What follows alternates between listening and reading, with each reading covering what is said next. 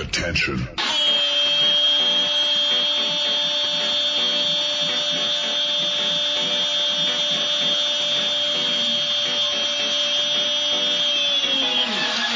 Attention. Sebastian Manske.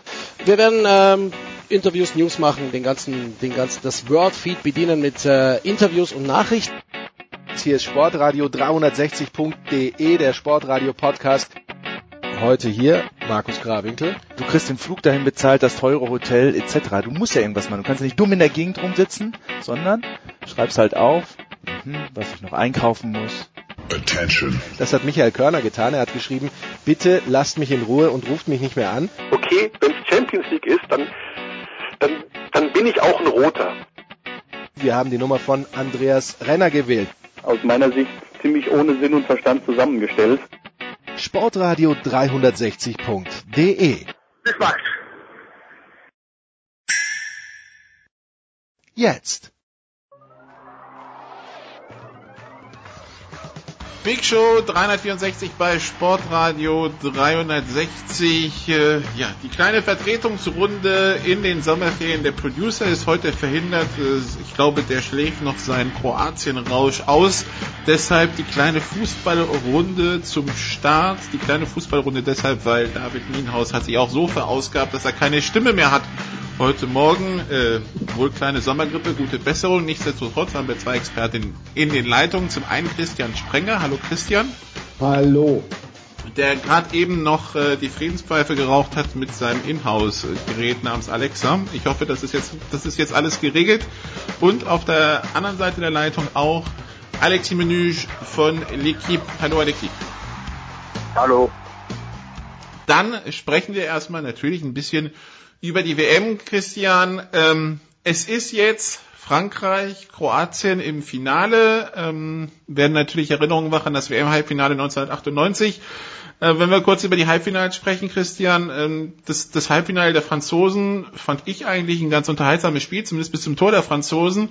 Jetzt meckert Courtois, die haben nur 40 Meter vom eigenen Tor verteidigt. Azar jammert jetzt ein bisschen, ja, lieber mit Belgien verlieren als mit diesem Frankreich gewinnen.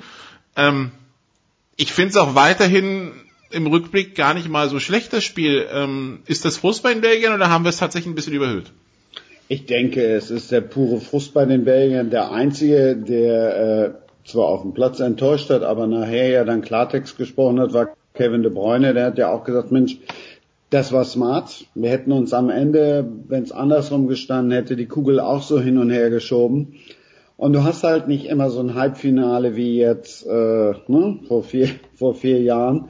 Das waren so beide Halbfinals ja, also ohne jetzt direkt auf das andere dann zu kommen, waren ja jetzt nicht so, dass du da sitzt und gedacht hast, boah, was für ein fußballerischer Leckerbissen. Da war auch nichts anderes von zu erwarten. Also dafür, finde ich, waren halt die, die, die Nerven viel zu sehr da, die Anspannung. Alle vier Teams haben die große Chance, ins Finale zu kommen. Und ich habe jetzt nicht mit einem fußballerischen Feuerwerk gerechnet, war allerdings dann auch überrascht, dass alle gesagt haben, boah, was war das jetzt schlecht zwischen Frankreich und Belgien. Das fand ich auch überhaupt nicht. Das war taktisch hochnot anspruchsvoll und äh, am Ende die Ballschieberei. Also ich zitiere nochmal Kevin de Bruyne, das hätten die genauso gemacht, wenn sie geführt hätten. Alexi, Ich wie, wie ausnahmsweise siehst komplett beim Christian, weil äh, ich fand auch das Halbfinale von, äh, also das Derby, muss man sagen, Frankreich, Belgien ist ja wieder schon Österreich, eine hohe Rivalität, historisch. Und äh, für mich war das Spiel vielleicht einer der drei besten dieser WM, weil es war sehr intensiv, es geht richtig in die Zweikämpfe, viele Torchancen auf beiden Seiten mit zwei Weltklasse-Keeper. Und es hätte jetzt vom, äh, von den Anzahl der Toren her deutlich mehr werden können. Aber äh, ich glaube, die Belgier müssen sich äh, an die eigene Nase packen, weil äh, De Bruyne hat komplett enttäuscht. Auch an die Platten war kaum was zu sehen. Weil die Spieler, die ja herausragend waren im Viertelfinale gegen Brasilien, ein, einzig und allein äh, Eden Hazard hat die Erwartungen erfüllt in dem Spiel. Und äh, natürlich haben die Franzosen relativ defensiv gespielt, aber sobald sie den Ball hatten, äh, sind sie auch schon frech nach vorne gespielt, äh, haben eine klare Spielstruktur mittlerweile, sind einfach auch die Franzosen die reichsten der letzten vier Mannschaften und äh, deswegen der Hausfavorit jetzt im, Finale, aber vom Spielerischen, von den Chancen her war der knappe Sieg verdient. Und Belgien hat trotzdem äh, eine tolle WM gespielt, auch wenn man jetzt sauer ist, aber es ist halt schwierig, gegen den Nachbarn und den großen Ruder zu verlieren. Ich glaube, äh, Thibaut Courtois und äh, Eden Hazard werden schon äh, irgendwie anerkennen. Das ist äh, einfach äh, Frankreich gegen Frankreich äh, auszuscheiden. Alles andere als eine Schande. Dann kommen wir zum anderen Halbfinale, Alexi. England führt nach vier Minuten, könnte in der ersten Halbzeit gefühlt den Sack zumachen, vergisst es, kassiert den Ausgleich und verliert dann in der Verlängerung. Ähm, also zumindest nach der ersten Halbzeit können sie sich ärgern, nach der zweiten weiß ich nicht so recht. Wie ordnest du das ein, Alexi? Also erst einmal ist gerade äh, an mir ein ehemaliger Bandkeeper vorbeigelaufen, Uwe Gospodarek, nur so zur Info. ähm, England hat 1 geführt und also die erste Stunde, muss man sagen, waren die Kroaten so gut gar, gar nicht im Spiel. Äh, ich dachte, irgendwann hat alles im Bericht. Harry Kane hatte diese Riesenchance zum 2-0 und ja, wenn du so eine Chance nicht nutzt, dann irgendwie, und das ist oft im Fußball der Fall, äh, zu die Quittung. Und so, so, so kam es auch. Ich hätte nie gedacht, dass äh, Kroatien noch das Dreht vor dem äh, dadurch, dass man äh, schon zweimal ins Elfmeter schießen musste im Achtel- und Viertelfinale, jetzt wieder, aber auch in der Verlängerung waren die Kroaten irgendwie frischer, konnten mit dem Druck besser umgehen. Die Engländer die waren irgendwie entweder gelähmt oder einfach von der Qualität doch nicht so toll, wie man meinte. Und ähm, da sind Engländer haben wieder enttäuscht. Gegen Kroatien auszuscheiden tut richtig weh. Und wir im Halbfinale mit dieser jungen Truppe zu kommen, ist schon mal ein Erfolg. Aber äh, ich glaube, die knabbern noch, weil die wussten, so eine große Chance ins Finale einzuziehen, werden wir vielleicht nicht so schnell wieder haben, auch wenn diese Mannschaft definitiv eine große Zukunft hat. Ich bin auch komplett imponiert worden von äh, der Arbeit von Uwe Gospodarek, äh, der fährt jetzt wieder vorbei, äh, von äh, Agaris Hauski natürlich für mich der Trainer dieses Turniers vielleicht, weil er wirklich für frischen Wind gewirkt hat, taktisch fast, aber vieles richtig gemacht hat. Und äh, bei der nächsten WM habe ich definitiv mit, mit England zu rechnen sein, aber wie gesagt, äh, es war sehr, sehr oder relativ einfach ins äh, Finale zu kommen dieses Jahr. Kroatien, Christian, hat jetzt insgesamt ein Spiel mehr in den Beinen durch die drei Verlängerungen. Meinst du, das wird ein Faktor oder stecken die das weg durch die Emotionen Finale? Ja, die, die Franzosen haben ja noch eine halbe Stunde, sogar noch eine halbe Stunde weniger ähm, jetzt auf der Uhr, wenn du daran denkst, wie die das Spiel, das, das Halbfinale zu Ende gebracht haben. Da war ja dann, da war ja dann, da haben sie sich ja auch nicht so verausgabt, um es mal so zu sagen.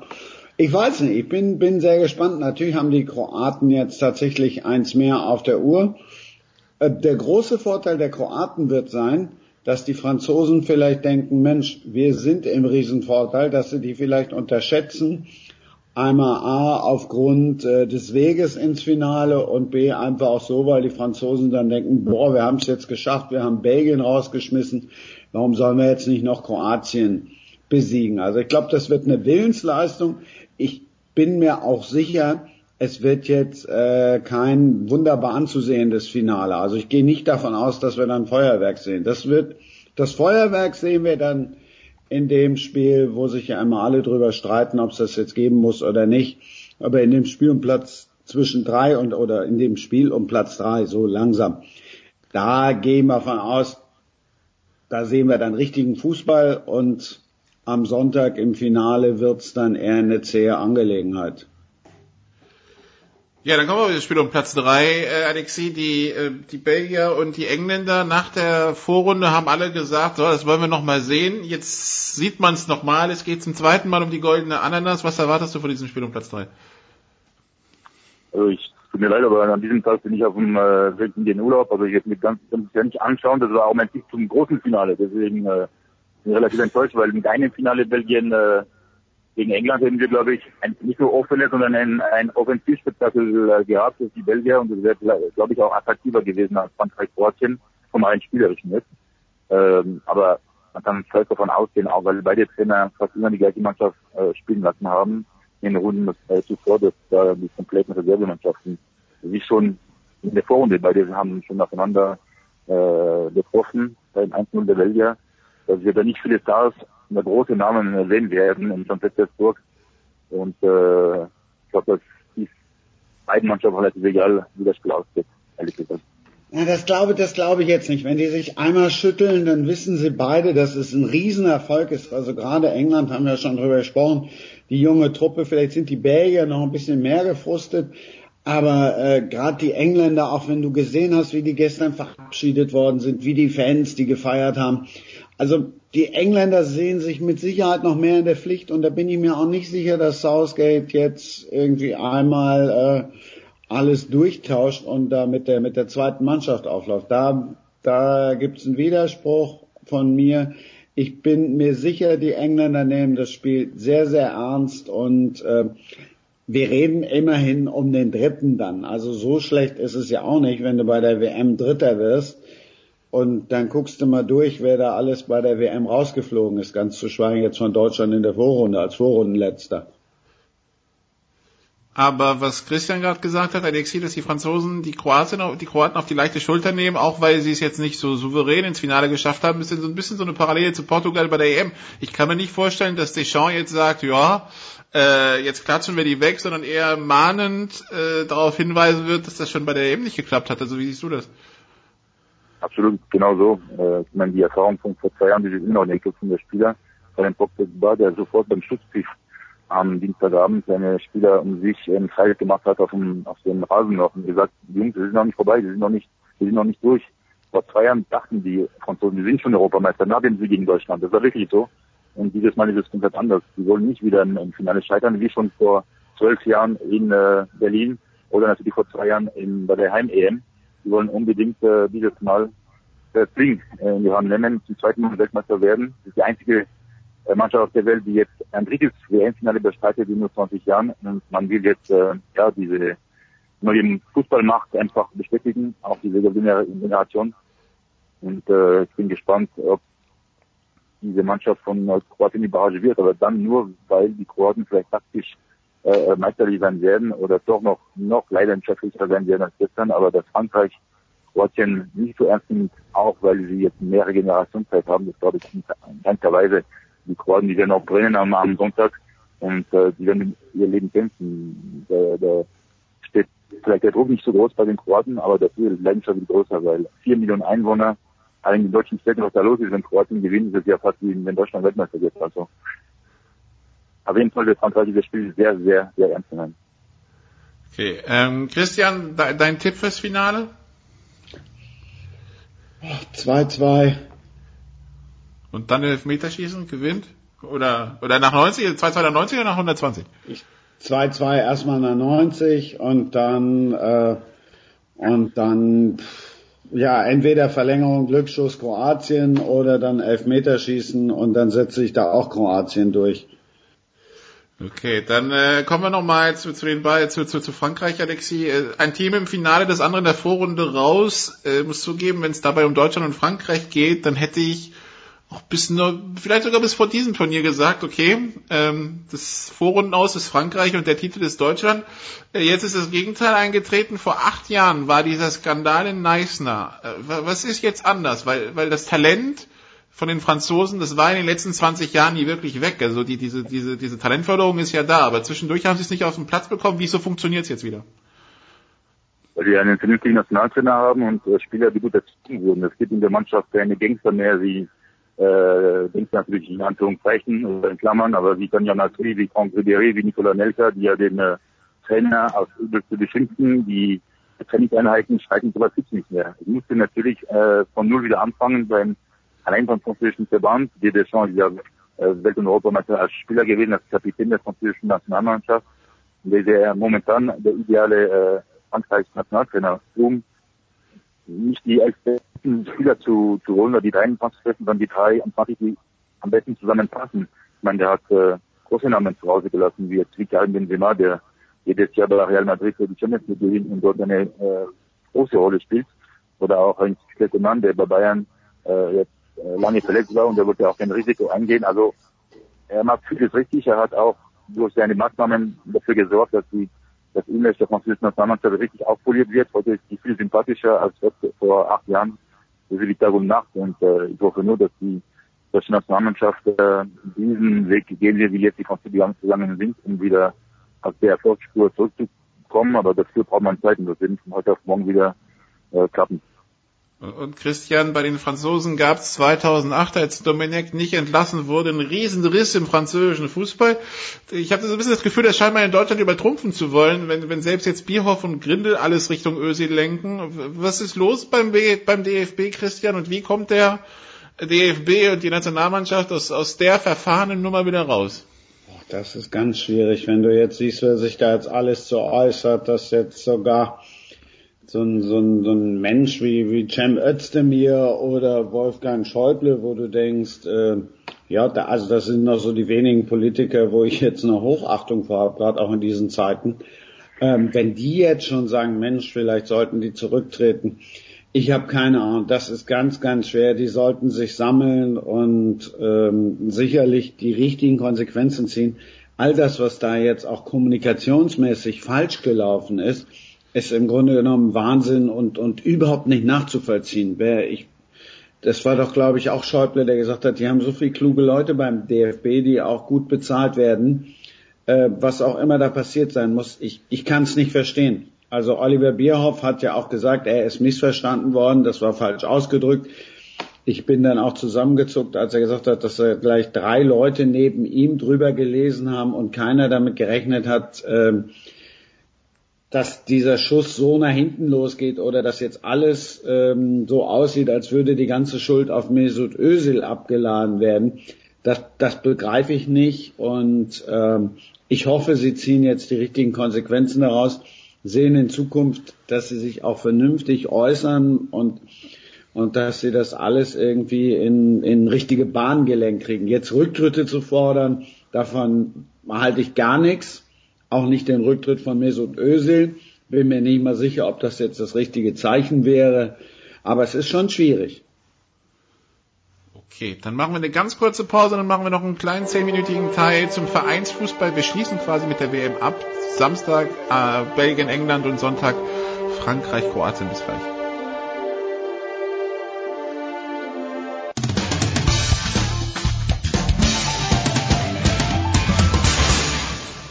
Servus, da ist der Martin Buchhüser und ihr hört Sportradio 360.de.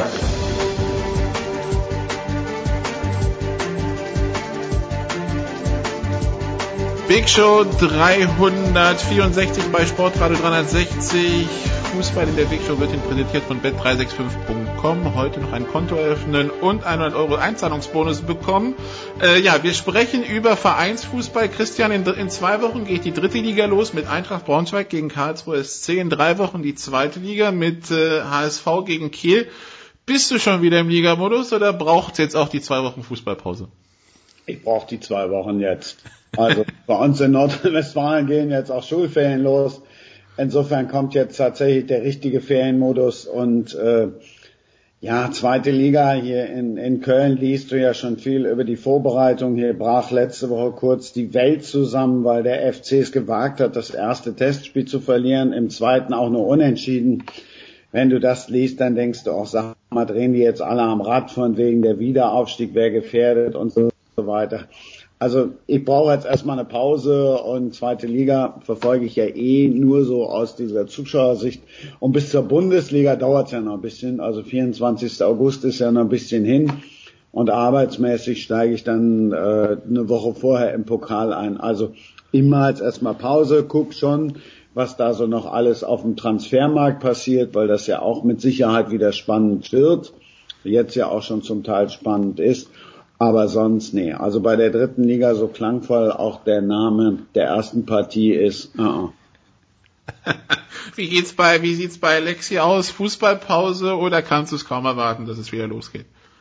Ja, ich habe jetzt fünf, über 50 WM-Spiele geschaut. Ich brauche jetzt eine Pause, sonst kommen, äh, kommen wir zum Burnout demnächst. Und die nächste Saison wieder hart genug. Ich meine, mit äh, unheimlich vielen Spielen und äh, wir werden jetzt eine zweiwöchige Pause ohne Fußball, ohne Zeitungen ich versuche ohne Handy wird aber schwer genug und äh, Anfang August geht dann äh, dann werden aber sicher wieder los. Die französische Liga beginnt jetzt zwei Wochen vor der Bundesliga und man freut sich uns auf die neue Saison, aber du hast äh, was ganz äh, Wichtiges vergessen, mein lieber Nikola. Bei der dritten Liga gibt es zwar Braunschweig auf den Karlsruhe, aber es gibt auch keine Lautern gegen 60 München.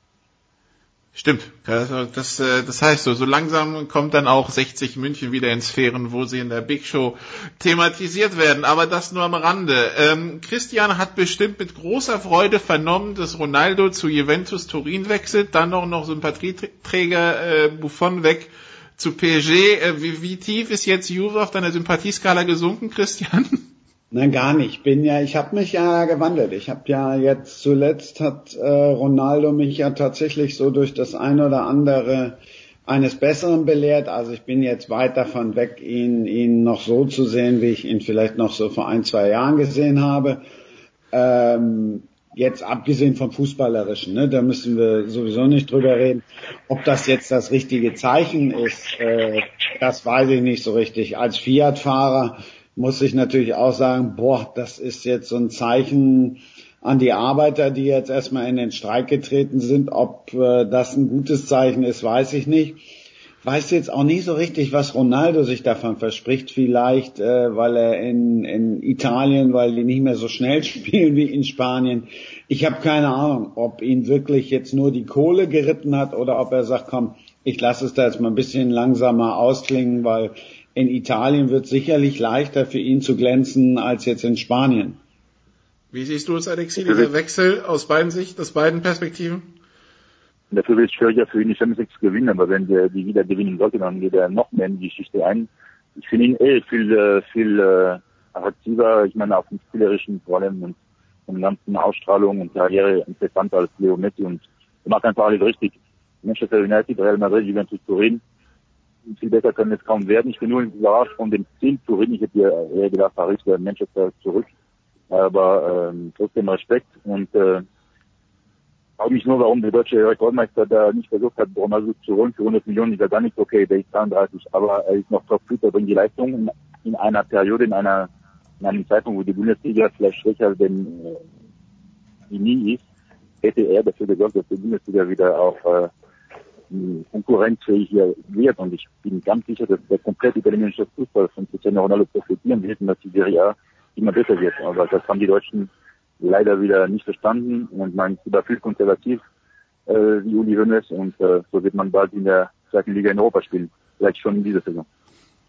Äh, wenn wir bei PSG sind, Alexi, äh, Buffon zum PSG. Ich habe jetzt gestern Abend gerüchteweise bei Twitter gelesen, vielleicht Boateng auch. Äh, heißt, man will sich Erfahrung holen bei den Parisern? Also Boateng ist überhaupt kein Thema, das ist eine, eine Ente. Okay. Äh, man hat genug Innenverteidiger und äh, Tuchel hat keine Lust auf Jerome Boateng, das ist komplett falsch, aber ja, Buffon, ich bin auch gespannt, ob er wirklich spielt, weil äh, ob äh, Tuchel da was zusammen hatte, das glaube ich eher nicht. Das ist wieder eine Entscheidung vom Scheich, der einen großen Namen äh, haben wollte. Er soll auch dabei Neymar eine Rolle gespielt haben, dass er den Italiener auch haben wollte. Ähm, dann ist die Frage, ob Areola oder Trapp gehen muss. Und äh, wie gesagt, welche konkrete Rolle, wovon spielen wir? Der, der ist gesperrt bei den ersten drei Spieltagen in der Champions League nach seiner roten Karte gegen Real äh, im Viertelfinale. Und äh, bin echt gespannt, äh, ob er wirklich äh, die Nummer 1 sein wird. Ich glaube schon. Ähm, für den Reich ist es schon wieder fantastisch, aber ob er sportlich die Erwartungen erfüllt, das ist schon hagelig, weil er auch bei Juve in dieser Saison immer wieder einen Platz äh, dabei hatte. Aber das wird nicht der einzige Wechsel bei Paris äh, sein. Sie wollen erstmal ein bisschen noch abspricken und dann wird noch ein, zwei Angriffe, große Angriffe kommen mit dem Hauptziel, mit der Priorität, äh, äh, vielleicht der beste Spieler dieser EM, äh, WM natürlich, ähm, der Franzose N'Golo Conte. Äh, aber dann natürlich auch großes Ziel, äh, Champions League gewinnen so schnell wie möglich, oder? Nein, nee, nur den Ligapokal. natürlich. Champions League, Champions League ist das große Ziel. Man muss nicht vergessen, seit die Scheiß eingestimmt sind vor sieben Jahren, seitdem hat Paris nicht ein einziges Mal das Halbfinale erreicht. Und das müssen sie wirklich in dieser Saison endlich mal schaffen. Aber ja, man, man weiß ja nie, was, was ganz viele andere Mannschaften im Halbfinale sind. Aber ja, das ist auf jeden Fall das Ziel, bis zu WM in Katar aller spätestens die WM zu gewinnen. Das ist das große Ziel, der große Traum der, der Katarin. Ich bin so gespannt, wie Thomas Tuchel, der äh, ja eh immer schon eher Schwierigkeiten hatte jetzt mit dieser ganzen Heldenverehrung und mit diesen ganzen Mega-Superstars, wie der jetzt damit klarkommt. Also da bin ich wirklich echt gespannt. Mit Neymar, Mbappé und wie sie alle heißen, da sind wir gespannt. Ähm, das, wo, wo vielleicht weniger Superstars sind, ähm, wo es bestimmt zähe Verhandlungen gab. Also wir wissen, Christian Nagelsmann übernimmt Leipzig ab 2019. Jetzt wissen wir auch, wer sie diese Saison trainiert. Ich nehme an, das waren schwierige Verhandlungen zwischen Sportdirektor und Trainer Ralf Rangnick machst. Was, äh, was meinst du dazu? Ich habe jetzt gestern gelesen, dass ähm, der Minzlaff ihn gefragt hat, traust du dir es zu? Ist klar, dass Rangnick sagt ja, aber wichtig war ja dann auch die Entscheidung nach seinem Burnout damals, ob er sagt, Mensch, ja komm, das mache ich, das kriege ich wieder hin. Und dann hat er auch gesagt, ja, dann gibt's wohl noch eine halbe Million obendrauf. Insofern die schwierige Entscheidung oder das Problem, was sich Ralf Rangnick vielleicht gestellt hat, ähm, zu sagen, Mensch, hoffentlich äh, tue ich mir damit einen Gefallen. Schaffe ich das oder versaue ich da dem Nagelsmann jetzt irgendwie das Einstiegsgeschenk, weil Fakt ist ja auch, er muss jetzt in der kommenden Saison liefern, sagt man dann immer so schön, aber er muss jetzt tatsächlich RB wieder den Fußball spielen lassen, den er immer sehen will. Also Druff und Abdi Luzi. Und Champions League muss er natürlich auch schaffen, weil er war ja zuletzt von Ralf Rangnick derart enttäuscht, dass sie es nicht geschafft haben. Also der hat sich die Latte sensationell hochgelegt. Ich bin sehr gespannt, wenn du jetzt liest, was er da alles für Leute um sich rumschaut, dann ist das vielleicht so eine Art, so eine Art Manager. Also ob der jetzt jede Trainingseinheit auf dem Platz steht, kann ich mir auch nicht vorstellen. Wie er dann das macht und wie er damit klarkommt, Mal gucken. Also vor allen Dingen, ob sie dann den Fußball spielen, den er ja immer so fordert. Alexi, wie siehst du, weil letztes Jahr, letzte Saison in der zweiten Saisonhälfte sind ja komplett die Räder abgefallen bei Leipzig. Das darf nicht nochmal passieren, denke ich mal. Ja, deswegen haben wir, glaube ich, eigentlich geholt, um diese Umschlagsfußball wieder äh, zu haben. Man war schon enttäuscht in der, in der Rückrunde vor allem von, von den Ergebnissen, aber auch, glaube ich, im Großen und Ganzen von der Arbeit von Ralf. Deswegen dieser der abrupte Abgang von ihm und ähm, aber sehr gefährlich, was er nicht macht, weil wenn der sportliche Erfolg ausbleibt und äh, dann verliert er auch an, an Macht als Sportleiter und dann ist er nicht mehr tragbar, glaube ich. Und er geht Leipzig ein richtig großes Risiko ein. Jetzt hat er auch einen kompletten neuen äh, Trainerstab um sich. Bin sehr gespannt. Äh, jetzt hat man das Ziel äh, Platz 4 Platz 6 äh, gesetzt. Äh, man wird sicherlich noch ein paar äh, Wechsel vorantreiben. Ich glaube, Rosberg ist auch nicht mehr zu halten. Und äh, man will den Jung Jungkurs äh, nach wie vor vorantreiben. Ich glaube schon, dass Leipzig den ersten wegkommen wird, aber für mehr müssen wir mal abwarten. Aber es war schon äh, die Geschichte dieser Sommer, neuer Trainer wird und dann macht dort an mit. Also mal sehen, ob es äh, eine gute Entscheidung war, aber ich glaube, es ist sehr richtig, wenn man da gewisse Zweifel hat. Gut, dann Alexi, du hast gesagt, du fährst in Urlaub. Wo wirst du das Finale schauen? in Grenoble. Ach, uh, in Frankreich sogar. Na dann, äh, das, äh, das kann, das könnte ja was werden. Christian, wo wird das Finale bei dir, bei dir sein? Wahrscheinlich zu Hause in Köln oder irgendwo im tiefsten Sachsen-Anhalt? Nee, nee, nee. Und leider auch nicht da, wo ich das letzte Finale gesehen habe, in dem die Franzosen waren. Aber das könnte ich mir ja noch so spontan überlegen, dann nochmal irgendwie nach Paris zu fahren. Also das letzte Finale, was die Franzosen bestritten haben, und gewonnen haben, meine ich damit. Äh, das habe ich in Paris gesehen, aber ob ich dazu, ob ich da spontan hinfahre, das kann ich mir ja noch überlegen. Ich kann euch sagen, das letzte Finale, als die Franzosen, dass die Franzosen gewonnen haben, also 98 das Finale, da stand ich in JFK am Flughafen in der, in der Passschlange für drei Stunden, genau als das Finale lief. Tolle Geschichte. Dann danke Alexi und danke Christian. Wir, mach, wir machen hier eine kurze Pause, dann geht's weiter mit äh, GFL Football. Bis gleich.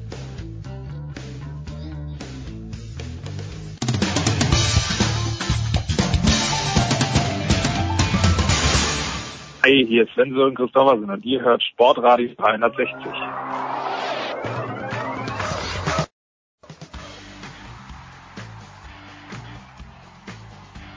Big Show 364. Wir sprechen jetzt über die German Football League und äh, kleine Sommerbesetzung auch in der German Football League. Äh, Christian Schimmelder ist in der Leitung von der Advance.de. Hallo Christian.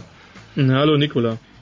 Ja, die German Football League geht in äh, die Sommerpause. Das liegt an der EM, die eigentlich in Frankfurt stattfinden sollte, jetzt nicht mehr stattfindet, sondern ohne Deutschland und Italien in Finnland von Ende Juli bis Anfang August. die Vereine hätten sich reinsetzen können in die Termine, haben aber anscheinend sich entschieden, es nicht zu tun. Und natürlich auch sein, dass viele Spieler schon äh, quasi Urlaub eingeplant hatten.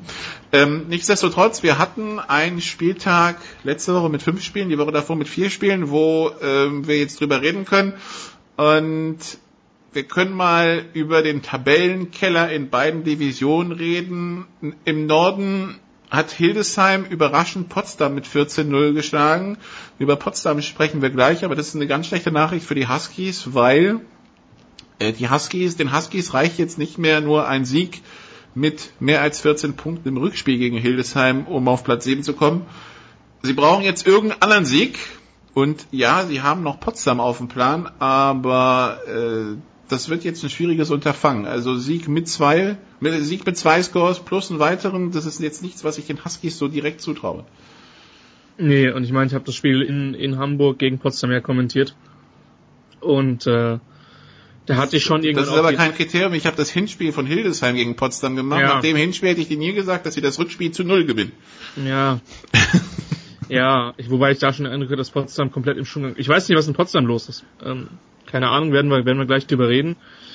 Das, was Hamburg betrifft, ist es schwer vorstellbar, da noch einen Sieg zu sehen. Vielleicht gehen da schon auch ein bisschen die Augen nach Düsseldorf oder vielleicht auch noch zu anderen Teams. Die Panther haben jetzt auch das erste Mal verloren am Wochenende.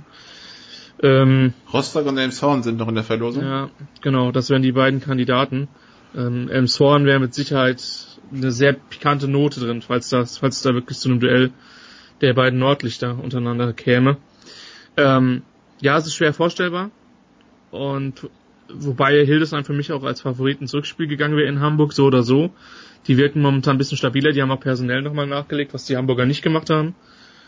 Und äh, das hat sich dann ausgezahlt, dass du dann die drittbeste Offense von, von den Royals komplett abwirkst. Ja, Mirob Nielsen hat nicht gespielt, aber die haben eigentlich auch noch ein paar ganz andere gute Receiver, war dann schon echt bemerkenswert und, und komplett, ja, komplett unnötige Niederlage und ein Hildesheimer Team, was sich jetzt unverhofft ähm, ja eine sehr gute Position gebracht hat. Und ich meine, die spielen am 4.8. gegen Kiel. Ich sage jetzt nicht, dass sie da der Favorit sind, aber für Kiel geht es in dem Spiel auch eigentlich um nichts mehr. Und äh, wenn es perfekt läuft, dann gewinnen sie da halt auch noch und dann ist es auch völlig egal, was Hamburg in den letzten Spielen macht. Hamburg noch in Potsdam gegen Hildesheim, gegen die Rebels und in Köln. Also gegen die Rebels sehe ich kein Land, gegen Köln an einem perfekten, äh, in Köln an einem perfekten Tag. Kommt ein bisschen drauf an, aber die, die Crocodiles haben jetzt sehr von dieser Royals-Niederlage profitiert. Für die wird es vermeintlich am letzten Spieltag noch um was gehen. Und ähm, dann sehe ich nicht, dass da Hamburg was holt. Die Royals. Ähm, 59-0 im ersten Spiel, nee, 56-0 im ersten Spiel in Hildesheim. Dann zwei Spiele in, in Dresden und gegen Dresden wo mehr drin gewesen wären. Das waren zwei Niederlagen. Ein Spiel gegen Köln, das man in letzter Sekunde verliert. Das waren drei Niederlagen, die sich alle drei vermeidbar anfühlten.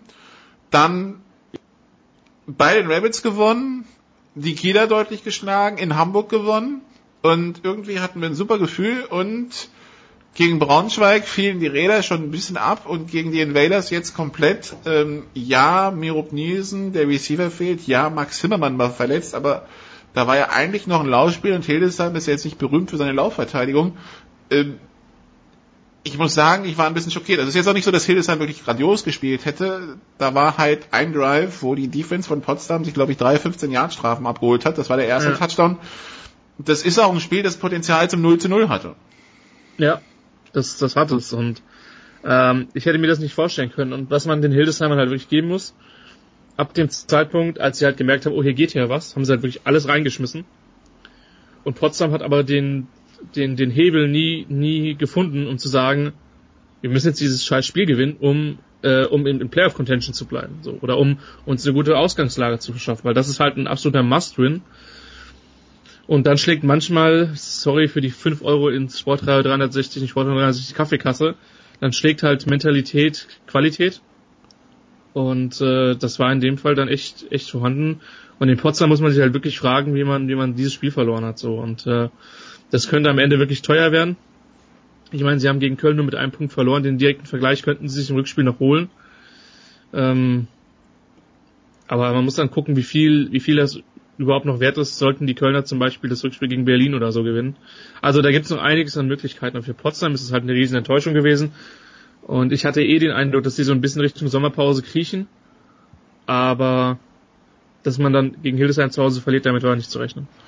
Die Royals haben 10 Minuspunkte, die Kölner haben 7 Minuspunkte. Ähm, beid, nee, die, die Kölner spielen noch einmal gegen Dresden, die Royals nicht. Beide spielen noch einmal gegen Braunschweig, beide spielen noch einmal gegen die Rebels, beide spielen noch einmal gegeneinander.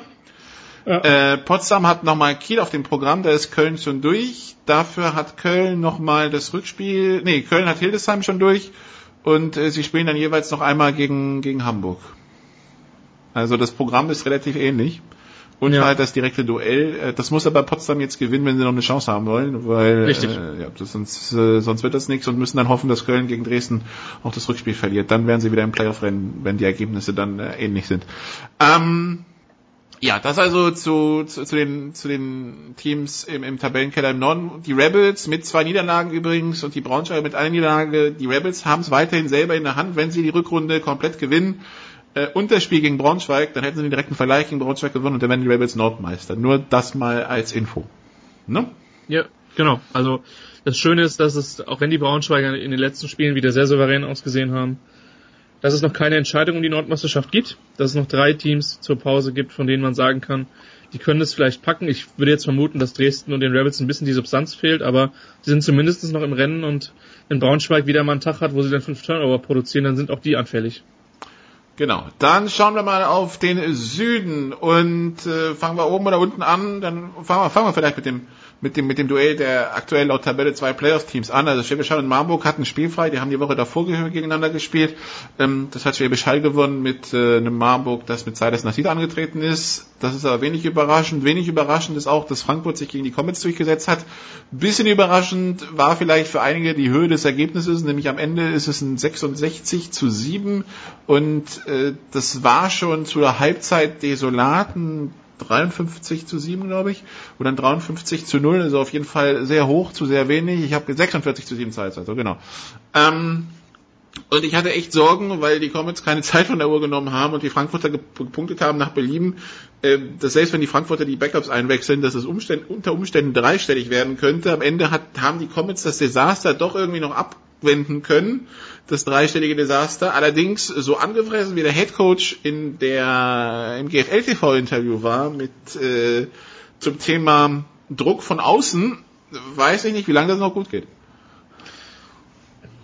Ich hatte ja schon den den den Eindruck nach dem Spiel in Marburg, was ich zusammen mit mit Andreas gemacht hatte, ähm, dass da eine große Unzufriedenheit herrscht und gut, dann haben sie gegen Kirchdorf gewonnen und dann auch in Kirchdorf gewonnen. Dazwischen lag dann noch die Niederlage gegen München. Ähm, und jetzt ein Desaster. Ich habe mich wirklich gefragt, was, was der Defensive Coordinator der Frankfurter Thomas Köstling da macht. Ob er tief in, in der Zone sitzt. Das, was ich jetzt gesehen habe in dem Spiel, Druck. Und äh, das scheint ja auch sehr gut funktioniert zu haben. Es sagen dir aber auch eigentlich jeder Defense Coordinator, mit dem ich mich seit Saisonbeginn über diese Allgäuer Offense unterhalten habe, alle sind sich eigentlich einig, wenn man sie vor die Wahl stellt, ähm, sitzen und covern oder Druck wie Hölle. Es sagen dir alle Druck wie Hölle eigentlich. Genau. Und äh, damit hatten sie schon, auch wenn das auch, auch wenn das nicht alle Teams konsequent gemacht haben, München hatte damit zum Teil schon einen gewissen Erfolg. Ähm, und Frankfurt ist eh eines der besten Pass-Rushing-Teams, wenn nicht das beste Pass-Rushing-Team der, der ganzen GFL. Von daher war das jetzt nicht so, so krass überraschend, dass die Universe gegen eine Allgäuer Defense scoren kann, die dieses Jahr auch nicht äh, zu, ja, höheren Ansprüchen genügt, könnte man sagen. War jetzt auch wenig überraschend, dass man dann das Badwill konsequent bleibt und kein, keine Zeit von der Uhr nimmt, sondern einfach seinen Stiefel runterspielt. Ähm, no matter what. Ähm, spricht auch für seine Konsequenz. Ähm, die Frage ist halt wirklich, wie, wie ruhig bleibt es im Allgäu? Ich meine, letztes Jahr hat man sehr lange um den Klassenerhalt kämpfen müssen. Ähm, den hatte man dann erst quasi mit einem Sieg in Marburg klar gemacht. Ähm, und in diesem Jahr sieht es ja schon so aus, dass man wirklich gute Chancen auf die Playoffs hat, wenn man auf die Tabelle schaut. Aber gefühlt, Nikola, ähm, scheint da von Woche zu Woche mehr Unruhe reinzukommen. Und ja, vor allem dieses, ähm, ja, man verliert und das System ist falsch und so weiter und so fort. Also der, der, der hat halt zwei Minuten da ziemlich gefrustet, gerantet. Gut, das Ergebnis hat wahrscheinlich seinen eigenen Teil dazu beigetragen, aber ich bin da tatsächlich auch ein bisschen skeptisch, äh, wie, wie es da weitergehen soll. Ich das, der, der Teil der Geschichte bei Stan Badwell ist auch, der hat die letzten Jahre viele Teams durch, der ist auch nirgendwo länger als ein Jahr geblieben. Ja, und ich meine, es ist seine erste, seine erste Stelle wirklich als, als Head Coach. Also der war immer noch Spielertrainer, immer noch, wenn er OC war, immer noch mit einem Spieleranteil. Das ist jetzt dieses Jahr nicht der Fall. Und äh, auch al- als Head Coach das erste Mal mit der Gesamtverantwortung und dann direkt in einer Liga wie der GFL, die vielleicht auch nochmal einen Tacken größer ist als, äh, als Serbien, als gut, die finnische Liga ist auch eine sehr gute, habe ich mir sagen lassen. Ähm, auch sehr gut organisiert, aber das wird man jetzt abwarten müssen und äh, ich sag mal so, wenn ich halt vor der Saison die Ansprüche selber so hoch setze, wie das Bedwell gemacht hat, dann darf ich mich vielleicht nicht wundern, wenn der eine oder andere auf diese Ansprüche dann zurückkommt und fragt, wie sieht's denn eigentlich aus? Und äh, gefühlt hatte man in den letzten Wochen so ein bisschen den Eindruck, dass man die Allgäuer offensiv geknackt hatte. Das ist den Marburgern schon gelungen. München hatte die bei unter 30 Punkten gehalten. Ähm, und Kirchdorf hat die beiden Spiele eben nicht wegen der Defense verloren, sondern weil die eigene Offense im Moment nichts zustande bringt. Und ja, das, äh, das ein wird- System, das dann im Grunde genommen nur gegen Stuttgart und äh, gegen Ingolstadt funktioniert hat, ist dann vielleicht ein bisschen dünn, weil man später in der Rückrunde Ja. jetzt nochmal in Schwäbisch Hall in Frankfurt, da gibt's wahrscheinlich wenig zu holen. Man hat ein Rückspiel gegen Marburg, da lief es im, im Hinspiel unterirdisch. Und Ja. halt dann in München, gegen die man das Hinspiel verloren hat und zu Hause gegen Ingolstadt ein Spiel, wo man hochgeführt hat und das man beinahe verloren hätte, ähm, ja. Ja, und man muss dazu sagen, in Kirchdorf haben sie ja dann zum Teil auch umgestellt, ne? Also sie haben ja mit einem Running Back da zum Teil gespielt und mit, mit hin und wieder auch mal mit wirklich äh, orchestrierten Läufen. Ähm, also da hat man schon den Eindruck gehabt, dass da eine gewisse Anpassung vollzogen worden ist. Die Frage ist jetzt, was passiert im Sommer? Und ich meine, aus, aus deren Seite muss man wirklich hoffen, dass sich, äh, dass sich keine der beiden schwedischen Receiver bei der Euro verletzt, ähm, die einfach enorm wichtig sind für den, für die Offense der, Die Frage ist vor allen Dingen, gegen was treten sie mit, gegen Marburg an, weil äh, Ja. die zwei Schweden, wenn sie haben, die haben am Vortag, haben sie Finaltag in Helsinki, äh, selbst wenn du dich in den Flieger setzt, äh, das wird knapp. Eben. Und äh, das, das wird man alles sehen müssen. Das ist sehr spannend im Allgäu. Ähm, und ich bin wirklich gespannt, was jetzt im Sommer passiert, weil du jetzt halt wirklich nochmal anpassen kannst. Du kannst keine Spieler mehr verpflichten. Das nicht. Das ist mit dem 30.06. vorbei. Aber du kannst jetzt, äh, du kannst jetzt anpassen, wobei auch viele, und das ist zumindest meine Vermutung, der Spieler werden jetzt auch dann um die Zeit Urlaub geplant haben und ich denke jetzt nicht, dass die Teams vier Wochen komplett durchtrainieren werden. Aber du kannst dir natürlich schon was überlegen.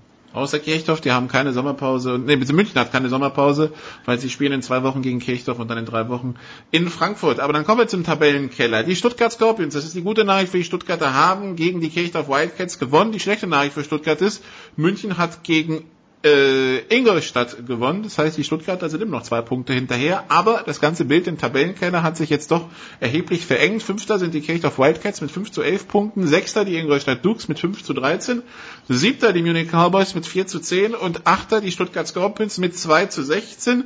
München im Tabellenkeller, aber weil die eigentlich die oberen schon weg haben, nämlich Schwäbisch Hall und Frankfurt, haben die jetzt vor allen Dingen, bis auf ein Spiel mit Marburg, vor allen Dingen Duelle mit Teams, die quasi auf Augenhöhe sind und dementsprechend die Möglichkeit viele Punkte zu sammeln. Das heißt, die Cowboys, so sehr sie im, Abstiegskampf hängen, wenn die zum Beispiel gegen Kirchdorf gewinnen sollten in zwei Wochen, dann ähm, geht es vielleicht sogar noch was Richtung Playoffs, weil man hat einmal Marburg zu Hause, man hat Kempten zu Hause, man hat dann noch zweimal Stuttgart, da geht was. Genau, ich wollte es gerade sagen. Also Marburg und Kempten sind halt jetzt auch die beiden, in Anführungszeichen, Teams, die jetzt auf dem Playoff-Platz stehen, die sind aber zu Hause. Ähm, das heißt, man hat auch die weite Tour nach Nordhessen schon weg. Ein Spiel, was man auch hätte gewinnen müssen, eigentlich, aber hat man dann in der letzten Minute noch abgegeben. Und die sehen momentan nicht wie ein, wie ein Absteiger aus. Das sahen sie für uns, Nikola, aber auch die, die ganze Saison eigentlich nicht. Da waren immer schon ganz gute Auftritte dabei, bis auf Der in Ingolstadt war die Überraschung. Genau. In Ingolstadt diese, die- diese desaströse Partie.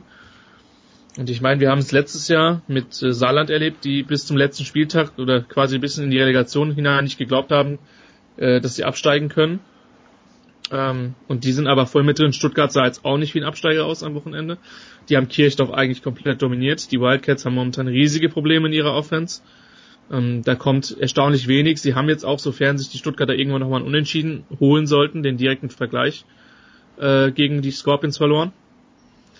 Ja, aber es bedeutet Ähm. im Umkehrschluss aber auch, dass die Stuttgarter zweimal eigentlich gegen München oder mindestens ein Spiel gegen München gewinnen müssen, Ja. wenn nicht sogar zwei, weil ähm, also das Rück- ein Spiel gegen München gewinnen wird sie auf vier Punkte bringen, das Rückspiel gegen Ingolstadt bringt sie auf sechs.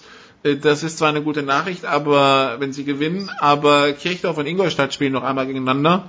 Ja. Und die Wahrscheinlichkeit, dass sechs Punkte reichen, ist vielleicht nicht so ganz gegeben. Und Richtig. zumal wenn München ein Spiel gewinnt, sind sie auch bei sechs. Also äh, von daher, Stuttgart muss eigentlich beide gewinnen und da geht's dann in der Rückrunde direkt los. Für die Stuttgarter am 4.8. ist das Spiel gegen die Munich Cowboys. Da muss eigentlich schon ein Sieg her, weil wenn der nicht kommt, dann wird schnell dunkel.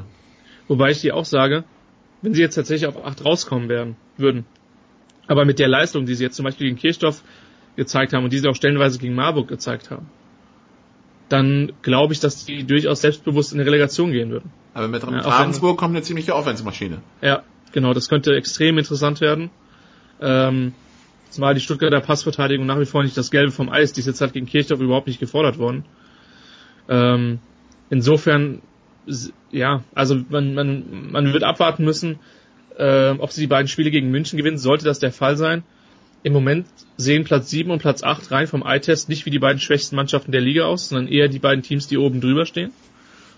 Und äh, die haben aber halt den Vorteil, dass sie schon in dem Fall drei Punkte mehr als Stuttgart und zwei Punkte mehr als äh, als die als die Cowboys haben und Ingolstadt auch den direkten Vergleich, sofern sich München nochmal Unentschieden holt, gegen die Cowboys gewonnen hat durch diesen sehr sehr deutlichen Sieg im Hinspiel. Aber das kann auch sehr sehr lustig und sehr sehr interessant werden, denn bis auf bis auf Frankfurt und Halle ist keine Mannschaft unantastbar in der GFL, absolut nicht im Süden und äh, da können auch noch Überraschungssiege rauskommen, mit denen man vor dem Spieltag vielleicht nicht unbedingt rechnet. Schauen wir mal auf den Fahrplan der nächsten Wochen. Dieses Wochenende ist frei. Am 21.07.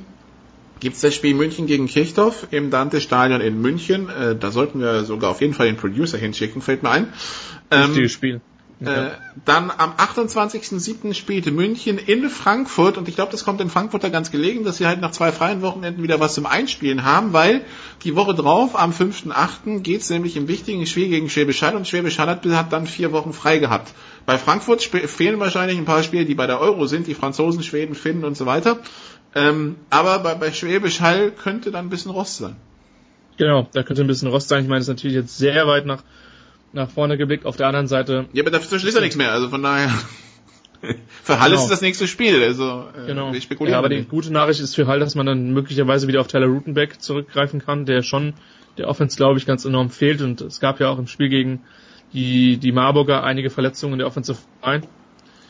Und äh, also von daher den Haller wird die Pause auch gut tun, aber ja, man ist natürlich nicht eingespielt, das stimmt. Aber ich weiß nicht, ob das, das dann, das dann die Riesenkomponente spielt und bei den bei der Universe muss man halt erstmal sehen, ob dann wirklich alle dann auch gesund und munter wieder von der Euro zurückkommen. Und äh, das bleibt zu hoffen, weil es mal schön wäre, beide Teams in voller Stärke zu sehen. Und äh, aber das wird man abwarten müssen. So, von daher ist es jetzt noch ein bisschen zu früh, um das wirklich einschätzen zu können. Das wissen wir wirklich erst, wenn wir eine Idee haben, welches Personal dann wirklich auf dem Platz stehen wird. Und wenn Sie sich denken, ja, was mache ich denn am Wochenende? Zum einen, okay, es gibt dieses äh, glorreiche Spiel um Platz drei zwischen Belgien und England. Äh, wem das nicht zu viel, nicht, nicht Pflichtspiel wertig genug ist, ja, sondern nach dem Motto Goldene Ananas, den können wir hinweisen, es gibt auch die GFL Juniors, ähm, da sind die Viertelfinals am Wochenende. Die Ja. Stuttgart Scorpions empfangen am Samstag um 15 Uhr auf dem TUS 1 Platz die Darmstadt Diamonds. Der TUS 1 Platz, das ist der Kunstrasenplatz direkt neben dem Gazi Stadion, also auf der Parkplatzseite, nicht zwischen Gazi Stadion und U-Bahn, sondern die Parkplatzseite da links ist der Platz. Am 14. sieb- am 14. 17. auch um 15 Uhr im Helmut Schön Sportpark in Wiesbaden, also das Stadion direkt neben der Brita Arena, gibt's Wiesbaden Phantoms gegen Dresden Monarchs. Ähm, dann am 14.07. um 17 Uhr im äh, Stadion vom VfL Benrath geht's Düsseldorf Panther gegen Schwäbischer Unicorns, also das, das alles ist U19.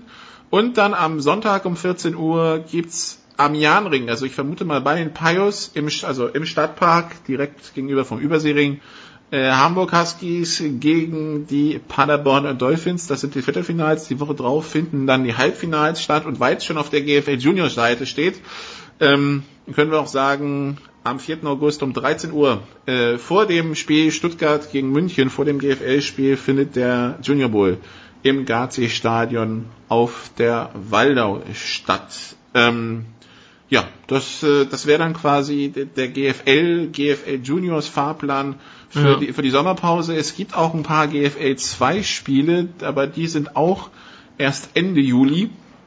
Ähm, da spielt unter anderem Montabauer, wenn ich es richtig auf dem Schirm habe, am, äh, Ja, am letzten glaub, gegen Wochenende Gießen. gegen, gegen Gießen. Ne?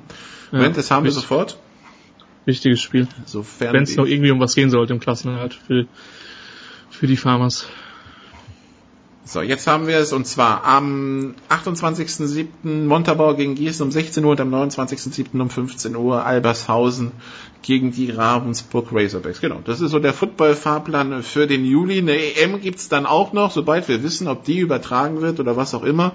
Schmeißen wir dann wahrscheinlich auch noch ein EM-Segment hier in die Big Show, weil was Frankreich und Österreich machen, interessiert uns ja schon ein bisschen.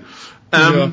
Was? Ja, ein paar Schweden in der Liga, genau. Und ein paar Schweden in der Liga, ja, aber Frankfurt und Österreich, Frankreich und Österreich, wer, wer holt sich quasi den Titel in Abwesenheit von Deutschland? Das wird die große Frage sein. Oder wird es doch ein anderer? Wird es eine, wird's eine Überraschung geben?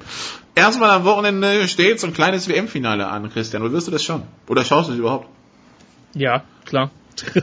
also ich schaue mir nicht in der Vorrunde Belgien-Tunesien an, wenn ich äh, das WM-Finale dann, dann nicht gucke. Äh, vermutlich zu Hause.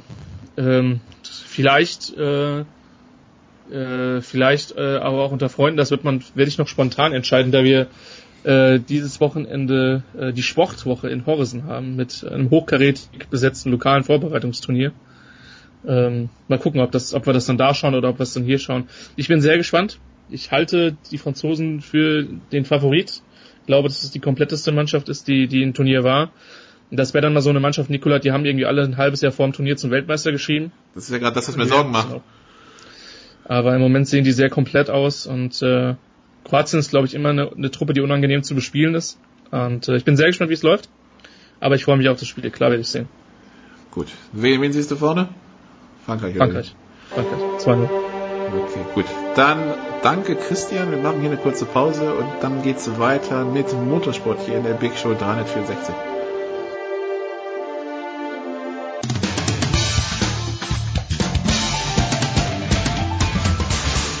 Hallo, Sie hören Christoph Daum, Sportradio 360.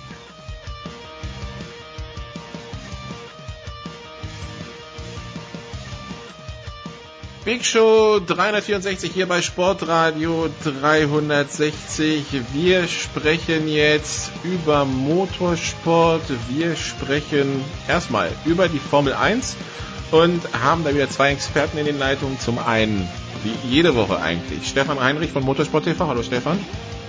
Also es ist doch immer eine Freude, bei euch in die Pit zu steigen, bei Sportradio 360, kein Thema. Und dann haben wir noch Christian Immervoll äh, mit dabei von Formel 1.de. Hallo Christian. Hallo ihr beiden. Ja, wir sprechen also erstmal über den Silverstone Grand Prix und weil wir Stefan immer so negativ auch ein bisschen über die Formel 1 gesprochen haben, was sich zuschauertechnisch entwickelt hat, können wir jetzt mal von positiv hervorheben. Bei Silverstone ähm, war die Bude rappelvoll. Ähm, was macht Silverstone denn anders, dass, äh, dass es da zuschauertechnisch so klappt oder ist es einfach die Magie vom Namen Silverstone? Es ist die Magie vom Namen Silverstone, Home of British Motor Racing, ist eine fantastische Rennstrecke, ein ehemaliger Weltkriegsflughafen, der jetzt zivil genutzt wird und das ist uns, glaube ich, allen sehr viel lieber. Es ist eine fantastische Rennstrecke. Das Einzige, was einen immer wieder ärgert, ist, wenn man selbst vor Ort ist, ist tatsächlich die Anfahrt, denn da hat sich seit Jahrzehnten nichts Dramatisches getan, auch wenn Bernie Ecclestone und viele andere immer wieder viel versprochen haben. Es ist einfach ein Staugewühle, gerade wegen der des großen britischen Interesses. Und was die britischen Fans ja so ausmacht, haben wir, glaube ich, gestern auch beim Fußballspiel gesehen, beim Halbfinale aus der, der äh, Three Lions. Die haben tatsächlich, nachdem ihre Mannschaft ausgeschieden ist, gestern dann an der Kurve noch ewig lang gesungen und haben die Fußballer hochleben lassen, trotz der Enttäuschung. Also der Brite an und für sich, wenn man die britische Seele ein bisschen kennt, ist extrem begeisterungsfähig für Sport. Und wenn es ein Sport ist wie Motorsport, der ja auch in England mit erfunden worden ist, sieben der zehn Formel 1 Teams sind da mit ihren Zentralen, mit ihren Firmensitzen rund um Silverstone, etwa eine Autostunde äh, Umkreis sind da zu Hause. Das ist klar, dass es ein Riesenmagnet ist. Die Atmosphäre dort ist äh, fantastisch immer und natürlich die Siege in den letzten Jahren von Lewis Hamilton haben das ihre dazu beigetragen. Kriegst du beim Namen Silverstone auch glänzende Augen, Christian? Ja, absolut. Also Silverstone, die Strecke wurde ja vor ein paar Jahren umgebaut, äh, hat aber nicht viel von ihrem alten Charme ähm, eingebüßt dadurch, sondern ist der, der Grundcharakter der Strecke ist erhalten geblieben. Und ergänzend zu dem, was der Stefan gerade schon gesagt hat, ist natürlich, hat Silverstone gegenüber zum Beispiel Hockenheim äh, einen riesen Startvorteil bei den Zuschauern, weil alleine schon, wenn die, Stefan hat es angesprochen, sieben von zehn Teams sind da beheimatet, also wenn da nur die ganzen Mitarbeiter der Teams aus den Fabriken und ein paar nehmen noch Kinder und Frau mit dahin, äh, da sind schon mal ein paar zehntausend Tickets weg. Ähm, und ansonsten ist Silverstone einfach von der Rennstrecke her wirklich äh, einer der Klassiker äh, des Formel 1 Kalenders natürlich, äh, von den begeisterungsfähigen Engländern, was man auch aus Sport, äh, aus anderen Sportarten kennt, absolut sensationell. Und on top haben wir ja auch ein einigermaßen unterhaltsames Rennen geboten bekommen, äh, mit einem deutschen Sieger Sebastian Vettel am Ende. Ja, die englischen Fans, bis für die britischen Fans braucht man sich ja nur beim Fußball anschauen, beim Rugby. Also das ist tatsächlich etwas ganz Besonderes. Dann kommen wir zum Rennen und Stefan, wir, wir kommen direkt zu einem Unfall am Anfang zwischen Lewis Hamilton und Kimi Räikkönen. Ähm, Lewis Hamilton, der am ersten Tag angefressen war, sprach von, glaube ich, interessanten Taktiken, der das dann äh, später revidiert hat. Ich glaube, am nächsten Tag, das war ein normaler Rennunfall. Ähm, was, was sagt der, der Rennsportexperte? Also äh, da eine äh, Absicht zu unterstellen wäre komplett albern, aber das weiß Mercedes ganz sicher auch, auch wenn äh, die, die, ich glaube, äh, Christian, die österreichische Grundzeitung war es, die prompt äh, natürlich schlagzeilenträchtig da was draus gemacht haben und gesagt haben, dicke Luft in der Formel 1 wurde Hamilton von Ferrari absichtlich gerammt. Jeder, der sich bisschen mehr mit Motorsport auskennt, weiß, das kannst du an der Stelle gar nicht absichtlich machen. Der hat sich schlicht verbremst. Und äh, Timmy hat sich auch, hat's auch sofort zugegeben, es war äh, ein Missverständnis und in der Hektik der ersten Kurve oder der ersten Kurvenpassagen absolut üblich. Äh, ich muss sogar ein bisschen mit mit äh, dem doch diskussionswürdigen und oft aneckenden Jacques Villeneuve gehen, der gesagt hat, er versteht überhaupt nicht, warum es da Strafen gibt. Schon beim Rennen in Frankreich vorher nicht, warum Vettel eine, eine Strafe bekommen hat. Anlehnen in der Anfangsphase gehört doch zum guten Ton. Wir wollen doch spektakulären Motorsport sehen. Was tatsächlich diskussionswürdig ist, ist die unterschiedliche Handhabung der Rennleitung. Es wird schwierig, sowas äh, zu, dem, dem Zuschauer und äh, dem Fan zu vermitteln, wenn du unterschiedliche Maßstäbe anlegst. Einmal gibt's fünf Sekunden, einmal gibt's zehn Sekunden. Ähm, das ist ein bisschen merkwürdig, aber alles, was da natürlich äh, hochgepusht worden ist und die Silberpfeile, die Mercedes-Truppe weiß ganz genau, dass sie da jetzt einen Nebenkriegsplatz aufmacht und ein bisschen Psychospielchen treiben. Natürlich ist das keine Absicht gewesen. Komplett unsinnige Unterstellung. Ähm, ich bin auch nicht mal sicher, ob ohne diesen Unfall der Lewis Hamilton äh, gewonnen hätte. Denn man muss sagen, Ferrari hat auf einer Rennstrecke, die ihr nicht sehr liegt, muss man in den letzten Jahren sagen, Erstaunliches geleistet und hat einen tollen Setup hinbekommen. Der Speed war absolut da bei äh, Sebastian und auch bei Kimi. Also selbst ohne diese diese Kollision ähm, bin ich mir nicht sicher, ob Lewis Hamilton da auf wie in den letzten Jahren üblich alleine vorne weggefahren wäre. Können wir Christian gleich nochmal seine Einschätzung vielleicht einfordern und noch zu erwähnen ist, dass wir durch diese Kollision natürlich eine fantastische Aufholjagd gesehen haben. Das war von Lewis Hamilton schon ein grandioses Rennen und umso unverständlicher hinterher ja auch seine Verweigerung des Interviews und seiner Unsportlichkeiten. Ähm, also er ist auch ein grandioses Rennen gefahren und hat die Fans natürlich, natürlich begeistert mit seinem Rennen vom letzten bis auf den zweiten Platz nach vorne. Christian, bitte sehr. Ja, ich sehe das ganz ähnlich wie der Stefan, also vor allem auch den Punkt, äh, dass es auch für den Lewis Hamilton kein Selbstläufer geworden wäre, weil er hat äh, den Start vermasselt äh, und von dem Punkt an war Sebastian Vettel in einer sehr guten Position. Ich glaube, hätte Lewis Hamilton den Start eben nicht so weggeschmissen und wäre vor Sebastian Vettel geblieben, dann wäre das Rennen zu gewinnen gewesen für Mercedes. Aber ab dem Zeitpunkt, wo das eben passiert ist, war Vettel wirklich sehr, sehr stark aufgestellt. Hat man besonders in den ersten Runden gesehen, wo er relativ schnell auf sechs, sieben Sekunden weggefahren ist. Also es hat schon gezeigt, im Ferrari steckt der Rennspeed einfach drin. Das ist ja auch nicht neu, das haben wir auch dieses Jahr schon ein paar Mal beobachtet. Und so generell zur Kräft, zum Kräfteverhältnis Ferrari gegen Mercedes ist, glaube ich, zu sagen, äh, wenn Ferrari auf einer Strecke wie Silverstone, wo man jetzt eigentlich Mercedes leicht in der Favoritenrolle gesehen hätte, äh, gleich auf ist, wenn, wenn nicht sogar ein Tick stärker im Renntrim, ähm, dann spricht das für eine wirklich spannende Weltmeisterschaft, die jetzt auch noch weitergehen wird. Denn tendenziell ist es so, dass ähm, Ferrari eigentlich konstanter ist, also bei denen sind die Ausschläge weniger stark wie bei Mercedes in der Performance. Von Mercedes wissen wir, die haben auf besonders langsamen, kurvenreichen Strecken äh, immer noch ihre ihre Schwierigkeiten. Besonders gespannt bin ich da zum Beispiel auf Ungarn oder auch auf Singapur wieder. Ähm, und auf den Highspeed-Strecken ist eben dieser Vorteil, den sie in den vergangenen Jahren relativ deutlich hatten, auch momentan weg. Also ich traue Mercedes schon zu, dass die reagieren können. Das haben sie auch getan in den letzten Wochen mit einem äh, Motoren-Update in Paul Ricard, gekommen ist, und dann mit einem Aero-Update in Österreich. Das hat auch tadellos funktioniert. Aber Ferrari hat dann schon mit einem Unterboden-Update jetzt in Silverstone nachgelegt und war direkt wieder auf Augenhöhe. Also ich glaube, dieses Entwicklungsrennen und dieses ewige Hin und Her äh, von einem Rennen zum nächsten, das wird uns weiter begleiten. Dass sich wirklich ein Trend manifestiert, wo man dann sagt, äh, dieses Team kriegt jetzt ganz deutlich Oberwasser, würde ich nicht to total ausschließen, aber Stand jetzt äh, halte ich es für eher unwahrscheinlich, sondern ich glaube wirklich, ähm, das geht bis zum Ende zwischen den beiden Teams. Vor dem Frankreich Grand Prix hatte Hamilton ein Punkt Rückstand auf, äh, auf Vettel. Jetzt sind es acht ähm, in diesen drei Wochen. Ist der Rückstand also angewachsen? Meinst du, das ist irgendwas, was Mercedes ein bisschen nervös macht, dass man halt ähm, wobei, obwohl das Heimrennen dabei war, eben nicht aufgeholt hat, sondern noch Boden in Anführungszeichen verloren hat. Ich meine, sieben Punkte oder acht Punkte ist jetzt nicht so viel, aber die, die Rennen werden halt auch nicht mehr. Ja, ich würde nicht so weit gehen zu sagen nervös, weil ich glaube, wenn ein Team äh, stark genug ist, auch in der Breite und selbstkritisch genug, äh, das alles zu hinterfragen, dann ist das Mercedes. Aber was wir dieses Jahr schon sehen, ist, dass dieses Mercedes-Team Fehler macht, die wir in der Vergangenheit eher nicht gesehen haben. Also sprich zum Beispiel dieses strategische Hin und Her, das wir in Österreich gesehen haben, wo dann auch Lewis Hamilton am Boxenfunk ein bisschen Unruhe ausgestrahlt hat. Also man, man sieht schon, ich würde nicht so weit gehen, die Nerven liegen blank, aber man sieht schon, die, Anges die Anspannung äh, bei Mercedes ist ein bisschen höher als in den letzten Jahren, ähm, weil das hat Nico Rosberg auch schön gesagt. In den vergangenen Jahren war es halt so, wenn man mal ein Rennen versemmelt hat, äh, konnte man mit relativ großer Selbstsicherheit sagen, ja, beim nächsten Mal klappt's wieder. Aber dieses Jahr hat man tatsächlich einen Gegner auf Augenhöhe, wo sich solche Fehler dann eben am Ende auch ganz böse rächen können. Und da glaube ich schon, dass ein bisschen vermehrte Anspannung bei Mercedes da ist und mit Sicherheit wäre es hilfreich, ähm, wenn man bis zum Ende der Sommerpause Sommerpause auf Augenhöhe bleiben wird und dann, glaube ich, werden, äh, wird die erste Phase nach der Sommerpause so ein bisschen vordefinierend sein für den Ausgang dieser Weltmeisterschaft. Aber zu sagen, wer da die Nase vorne haben wird, das halte ich Stand heute völlig ausgeschlossen. Ich wiederhole mich da, aber ich sage es nochmal, ich glaube, den Ausschlag werden machen letztendlich die technischen Updates.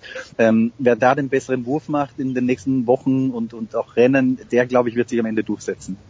Dann hatten wir in den letzten fünf Wochen vier Rennen, Stefan. Jetzt gibt's eine Woche Pause, bevor dann äh, es mit Deutschland und Ungarn die letzten beiden Grand Prix vor der etwas längeren Sommerpause gibt. Wie dringend brauchen die Fahrer, die Techniker alle diese Pause jetzt? Also erstmal die kurze diese Woche und die und die lange danach? Ja, also dringend. Das muss man auf jeden Fall sagen. Diese, dieser Tripleheader mit Frankreich, Österreich und England jeweils innerhalb von sieben Tagen ist schon äh, logistisch für alle Beteiligten äh, eine super Leistung und geht wirklich ans Eingemachte. Ähm, da kommen die Leute eigentlich kaum noch nach Hause. Ähm, du kannst im Grunde, was jetzt äh, Christian hat gerade gesagt, die Entwicklungsgeschwindigkeit der Updates angeht, äh, kannst du wirklich kaum noch noch was was liefern. Das ist wahnsinnig schwierig. Und interessant ist ja so ein bisschen der Trend, äh, um auch mal mit zwei drei Zahlen noch zu unterfüttern, was Christian gerade gesagt hat.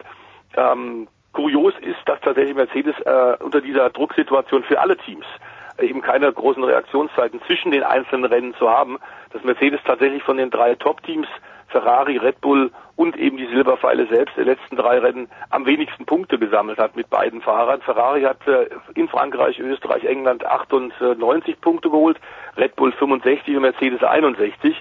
Das macht natürlich die Weltmeisterschaft auch wieder richtig spannend, ist überhaupt gar keine Frage. Und es geht hin und her, das Pendel. Also wir haben tatsächlich eine, eine sehr, sehr offene und sehr äh, spannende äh, Weltmeisterschaft momentan. Und dazu kommen dann auch noch die, die Spannung hinter den Kulissen, was da nun passiert, wer in den nächsten Jahren wo fahren wird. Bei Daniel Ricciardo haben wir ja auch lange Zeit nicht gewusst, was passiert. Es gab wohl Gespräche mit Ferrari, aber kein konkretes Angebot. Jetzt sieht es gerade wieder so aus, als würde er dann neben Max Verstappen auch im nächsten Jahr wieder für Red Bull fahren. Ähm, dazu äh, kommt äh, die, die großen Probleme der klassischen Teams wie McLaren und Williams, die ganz tief in der Krise stecken. Ähm, vielleicht haben wir da ja dann auch die Chance, dass man mittelfristig um ein bisschen was noch zu retten bei Williams tatsächlich nicht auf Paying Driver geht, sondern Robert Kubica wieder zurückholt, äh, der zwar immer noch dieser, an dieser Armverletzung leidet, aber sicherlich deutlich schneller ist als äh, Lance Stroll und Sergei Sirotkin äh, bei McLaren. Das Riesendrama rund um Fernando, Fernando Alonso über dessen fahrische Fähigkeiten wir, glaube ich, an dieser Stelle gar nicht diskutieren müssen. Aber der kann sich seit drei Jahren hat das nicht mehr geschafft, aufs Podium zu fahren. Und nachdem man nun endlich auch einen vernünftigen Motor im Heck hat, merkt man, bei McLaren gibt es ganz andere Probleme als nur bis Ende letzten Jahres ein relativ schwaches Aggregat. Äh, das Chassis ist nicht gut, die Strukturen stimmen nicht. Der Eric Bouillet ist jetzt mehr oder weniger gegangen worden, der Renndirektor mitten in der Saison. Also da gibt's große Verwerfungen. Äh, Alonso hat noch einen Vertrag mit McLaren, aber ob der im nächsten Jahr Formel 1 fahren wird, steht in den Sternen. Vielleicht fährt der Indycars. Also auf und neben der Rennstrecke ist viel Spannung da und äh, ich glaube erstmal werden alle tief durchatmen jetzt und sagen, okay, eine Woche kurz Pause, ein paar Tage die Seele baumeln lassen und dann in der Fabrik vielleicht äh, unter vernünftigen Bedingungen und einem vernünftigen Zeitfenster zu arbeiten und sich dann auf Hockenheim vorbereiten. Okay, dann äh, greifen wir ein bisschen von dem auf, was, was Stefan gerade gesagt hat. Christian, bei Williams kriselt's. Ähm, es geht wohl um Claire Williams. Äh, Jacques Villeneuve hat sich da geäußert. Wie, hol uns mal ab, wo kriselt's, wie kriselt's und wie lösen Sie das? Wenn ich das wüsste, dann wäre ich Williams Berater und nicht mein Landsmann Alex Woods wahrscheinlich. also keine Ahnung, wie man das Problem lösen kann. Das Problem ist der Blick, wenn man es jetzt mal ganz, äh, ganz plump sagt, ist der Blick auf die Punktetabelle, denn da hat Williams vier Punkte und ist damit letzter, ähm, relativ weit abgeschlagen, äh, mit vier Punkten gegenüber Sauber, der als Vorletzter mit 16 Punkten, also viermal so viele Punkte der Vorletzte geholt.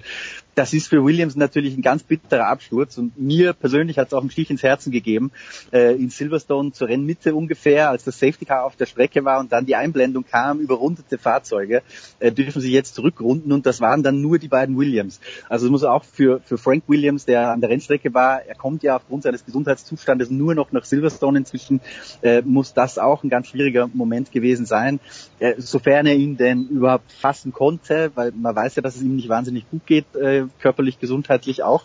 Aber das ist natürlich ein Drama, was sich da bei Williams gerade abspielt die, die Kritik von Jacques Villeneuve, die richtet sich relativ direkt und deutlich auch gegen Claire Williams. Man muss aber bei der Kritik von Jacques Villeneuve natürlich ein bisschen vorsichtig sein, weil auch wenn er äh, der letzte Williams-Weltmeister war und lange Jahre wirklich immer bei Williams rumgeturnt hat, wenn er an der Rennstrecke war, hatte da momentan Hausverbot, ähm, weil er Lance Stroll sehr hart kritisiert hat. Also da ist so ein bisschen ein, ein Kleinkrieg im Gange. Das Verhältnis Williams-Villeneuve ist gebrochen und Jacques Villeneuve lässt seither auch keine Gelegenheit aus, auf Williams hinzufahren puedan Nichtsdestotrotz hat er in diesem Fall natürlich irgendwo einen Punkt, weil Williams äh, ist in einer sportlichen Talfahrt und das jetzt nicht erst seit gestern, äh, sondern schon ein bisschen länger und letztendlich sind es immer die handelnden Personen, die für solche Dinge verantwortlich sind. Ob das jetzt eine Claire Williams ist, ob das ein Paddy Lowe ist, ob das irgendwelche Top-Level-Ingenieure sind in der Fabrik, das steht mir nicht zu, letztendlich zu beurteilen. Aber dass irgendwas bei Williams passieren muss, ich glaube, da sind sich alle einig und ich gehe auch davon aus, dass wir irgendwann in den nächsten Wochen, spätestens nach der Sommerpause äh, die ersten Maßnahmen sehen werden. Weil was das Drama ist bei Williams, was sich über das Sportliche hinaus natürlich abspielt, ähm, das Team verliert den Hauptsponsor Martini mit einem zweistelligen Millionenbetrag. Ähm, der Absturz in der Konstrukteurs-WM vom fünften auf den, wie es jetzt momentan aussieht, zehnten Platz wird eine Menge Geld kosten. Man hat ohnehin schon, weil es finanziell angespannt war, davor, wie Stefan richtig gesagt hat, zwei Paydriver engagiert, die auch sehr großes Geld da reinbringen. Ähm, und dann von, von diesen Einnahmen brechen jetzt auch noch ein paar Teile weg. Also Williams ist wirklich in, in jeder Hinsicht sportlich wie wirtschaftlich momentan äh, in einer sehr, sehr, sehr angespannten Situation. Und man kann nur hoffen, dass sich dieses Traditionsteam wieder erholt. Ähm, und ich persönlich würde mir wünschen, dass auch Frank Williams noch erlebt, äh, zu Lebzeiten, wie dieses, äh, dieses Team wieder ein bisschen äh, einen Fuß in die Tür reinkriegt, weil momentan ist es wirklich ein Drama, was sich da abspielt.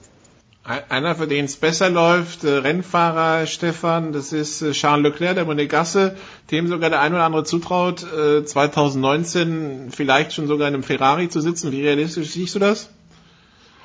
Äh, momentan nicht sehr realistisch, aber eins ist sicher, das ist fantastisch, was der leistet äh, mit den, den Autos der, der Traditions, äh, des Traditionsteams aus der Schweiz, den letzten sieben Grand Prix fünfmal gepunktet und trotzdem mit sich selber nicht zufrieden sein, weil er in den letzten zwei Rennen seiner Meinung nach der Monegasse dort doch ein paar kleine Fehler gemacht hat, aber es wäre sauber, kann auch ein bisschen aufrüsten. Man ist ja jetzt mit Alfa Romeo zumindest sponsorenmäßig verbandelt. Ähm, das hat sicherlich der, der Kriegskasse des Teams aus der Schweiz gut getan. Ähm, in Hockenheim äh, in äh, eineinhalb Wochen wird ein neues Kühlsystem äh, überarbeitetes kommen. Äh, die arbeiten ganz ruhig, wie üblich die Schweizer eigentlich äh, auch diesmal und haben tatsächlich jetzt mit dem Charles Leclerc, der dem Erik äh, äh, Eriksson da permanent dem Markus Eriksson um die Ohren fährt. Ein paar Rennen bisher in der Formel 1 ist Leclerc gefahren und äh, Eriksson glaube ich bald schon 100 und trotzdem hat er wesentlich mehr Punkte geholt. Der Schwede wird da wirklich, man kann es ziemlich deutlich sagen, enteiert und man sieht, er hat im Grunde das Zeug nicht, um tatsächlich im Mittelfeld einen festen Platz zu finden. Fahrisch reicht dann nicht bei Leclerc schon. Er wird allerdings sehr schnell hochgejazzt und ich bin mir nicht sicher, ob er ihm großen Gefallen tut, im nächsten Jahr dann gleich äh, statt Kimi Räikkönen in den zweiten Ferrari zu setzen. Das ist eine ganz andere Art der Arbeit, eine ganz andere Art auch der Luft und du stehst ganz anders, gerade bei der wilden italienischen Presse, dann im Interesse, im Interesse der Medien, im Kreuzfeuer.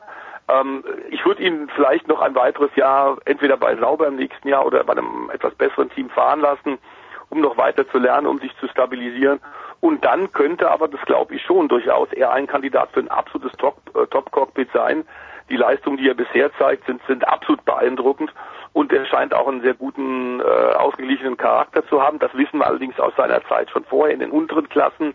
Der dreht nicht durch. Und selbst wenn es mal nicht läuft, fährt er nicht mit der Brechstange. Das ist ein relativ äh, junger Mann, äh, der aber schon einen sehr kühlen und sehr, sehr erwachsenen Kopf auf den Schultern hat und einen sehr schweren rechten Gasfuß. Das ist also sehr erfreulich und man muss sagen, der zieht sauber auch so ein bisschen aus der Krise, wie wir mit Christian gerade besprochen haben, bei Williams äh, ähnliches Problem. Auch da würden Sie sich, glaube ich, so einen Fahrer wünschen, der tatsächlich mal auch das nahezu Unmögliche möglich macht und mal für kleine Highlights sorgt. Das wird der ganzen Mannschaft Auftrieb geben, so wie es momentan bei den Schweizern ist. Okay, dann Christian, eine Woche Pause, danach Hockenheim. Ich bin mir sicher, das wird dann nächste Woche nochmal ein bisschen intensiver bei, bei Sport 360 besprochen. Aber nichtsdestotrotz schon mal die Möglichkeit, die, die Werbeltrommel zu rühren. Das Organisatorische übernimmt bestimmt Stefan gleich, aber fürs Sportliche. Worauf können wir uns freuen in Hockenheim? Wo siehst du die Favoriten, die Städten? Also ich glaube, dass auch Hockenheim wieder ein Kopf an Kopf rennen wird zwischen äh, McLaren und äh, äh McLaren sage ich schon, mit denen natürlich gar nicht, äh, Mercedes und Ferrari. Ich kann mir auch vorstellen, gerade die Motodrom-Passagen, da hat es ja ein paar mehr Kurven, als das in der Vergangenheit der Fall war vor dem Umbau. Äh, also ich glaube auch, dass Red Bull zumindest nicht so weit weg sein wird, wie das jetzt in den letzten beiden Rennen der Fall war. Äh, und vor allem in, in Silverstone, auch in Österreich, waren sie ja eigentlich nicht nicht äh, aus eigener Kraft siegfähig, das muss man auch dazu sagen. In Silverstone war es noch ein bisschen dramatischer. Ich glaube, das wird in Hockenheim enger sein. Und dann besteht natürlich die Chance, ähm, dass Sebastian Vettel äh, auch dieses Rennen wieder gewinnt und mit einem ordentlichen Puffer dann in die Sommerpause geht. Ähm, ich glaube, das wäre für diese WM ganz gut, weil ich auch Mercedes zutraue, dass sie so einen Turnaround nochmal schaffen. Also eine, eine Situation, wo Vettel als Führender in die Sommerpause geht, wäre eigentlich sehr wünschenswert. Und Hockenheim kann man nur die dringende Empfehlung aussprechen, Leute, fahrt dahin, ähm, weil zumindest im nächsten Jahr wird es keinen Deutschland Grand Prix geben. Ich gehe fest davon aus, dass es früher oder später wieder einen geben wird. Aber 2019 also nicht. Von daher ist das erstmal die letzte Chance, äh, Formel 1 in Deutschland zu sehen. Stefan, jetzt darfst du auch nochmal die Werbetrommel rühren.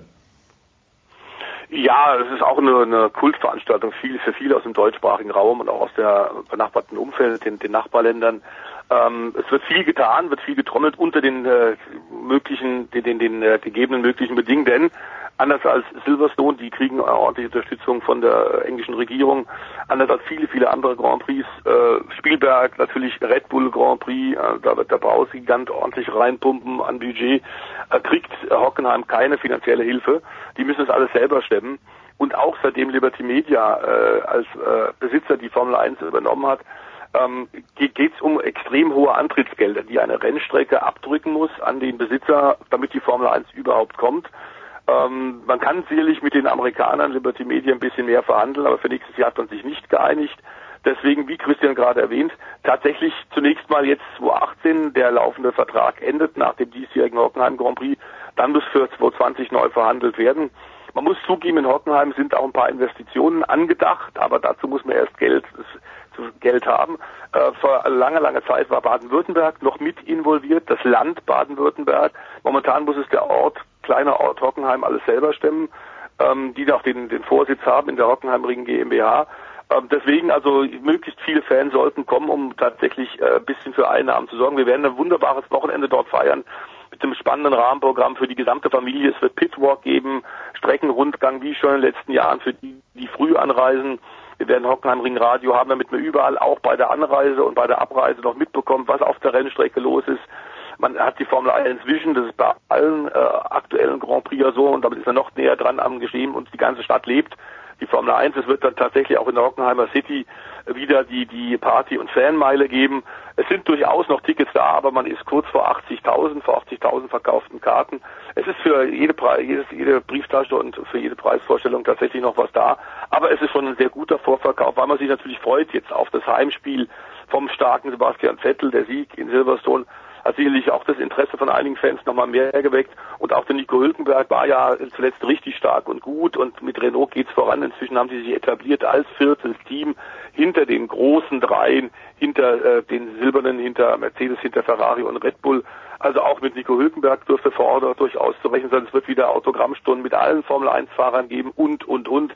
Besuch unbedingt äh, sollte für jeden Rennfan eigentlich ein Muss sein. Okay, dann äh, behalten wir Stefan noch in der Leitung für einen zweiten Motorsportteil, verabschieden Christian mit der üblichen Frage nach dem Highlight am Wochenende, wenn es was anderes ist als die als das WM-Finale und äh, wo wenn wo wirst du das Finale schauen? Schaust du es überhaupt? Also ich werde es bei mir im Büro zu Hause gucken, aus dem einfachen Grund, weil ich äh, mich äh, in Ermangelung anderer Mitarbeiter, die am Sonntagabend arbeiten wollten, aus verständlichen Gründen, ähm, werde ich die Formel E äh, in New York äh, vom Homeoffice aus covern, äh, werde aber natürlich versuchen, irgendwo auf dem zweiten Bildschirm parallel auch die Fußball-WM zu schauen, wo ich auch durchaus ein bisschen mitfiebere, weil mein Schwiegervater ist Riesenfan der Franzosen und ich habe einen guten Freund, der ist äh, Fan der Kroaten, ist auch selbst Kroate, also da schlagen zwei Herzen in, in meiner Brust oder in meiner Brust legt eigentlich gar keins, ich hoffe nur auf ein spannendes Fußballspiel. Aber ich werde es auf jeden Fall mit, mit Interesse auch verfolgen, ja. Okay, also im Land der Vorrunden-Ausscheiderbesieger ist man, äh, ist, äh, hat man das Herz, das Herz okay für beide. Gut, dann danke Christian und wir machen eine kurze Pause, dann geht's hier weiter mit Stefan. Bis gleich.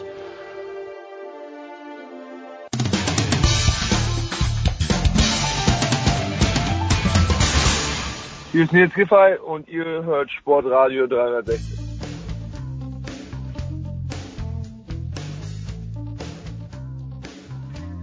Big Show 364, weiter im Motorsport, immer noch mit Stefan de Vois Heinrich und wir sprechen über die DTM, die äh, im Gegensatz zur äh, Formel 1 an diesem Wochenende nicht passiert. Es geht nach Sandford in die Niederlanden. Ähm, auch hier fangen wir mal mit der, mit der Strecke an.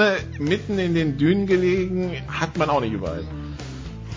Nee, das ist wirklich eine einmalige Strecke. Und übrigens, ähm, da haben wir den Bogen auch ein bisschen zur Formel 1, war das ja auch ewig lange, eine fantastische Formel 1 Rennstrecke, die fand große Siege, äh, überragende Siege gesehen hat, äh, weil fahrisch sehr anspruchsvoll mit extremen äh, Kurvenpassagen, teilweise blinde Kuppen im fünften Gang. Und dazu, wie du sagst, ganz in der Nähe also der Nordsee, äh, nur quasi ein Dünenkamm dahinter, siehst dann tatsächlich den Strand und der Wind von dem Strand äh, macht die Rennstrecke, macht das Fahren dort am Limit auch schwierig, weil immer wieder Böen kommen, ähm, klar am Meer und die dann Sand auch auf den Asphalt bringen. Und dann hast du plötzlich eine Runde später ein völlig anderes Gripverhältnis, weil gerade ein paar Sandkörner raufgeweht wurden.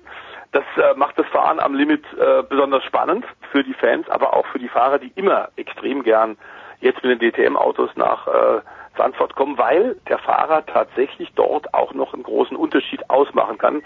Äh, in der Fachsprache nennen wir das Big Ball Racing. Also du brauchst, ähm, sag mal, in der Männlichkeit dann doch relativ äh, viel Mut, äh, das da reinlegst, um einen Unterschied zu machen. Das wird mit den DTM-Autos auch der Fall sein.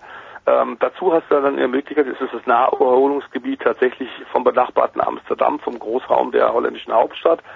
Ähm, und neben dem Dünengebiet hast du also in der Tat langen, langen, kilometerlangen Strand auch. Man kann beides wunderbar kombinieren, also ein Rennen besuchen und dann in vielen der Kneipen abends am Strand noch sitzen und aufs Meer schauen und ähm, Krabben essen und frischen Fisch und sich gut gehen lassen, ist eine ideale Kombination. Und man muss sagen, ja, von Deutschland eben auch nicht so weit. Wir haben immer wieder äh, eine Pilgerfahrt von vielen deutschen Fans, die Jahr für Jahr und das schon seit Jahrzehnten tatsächlich zum DTM-Rennen äh, nach Sandford fahren, äh, um beides zu genießen, Meer und Motorsport.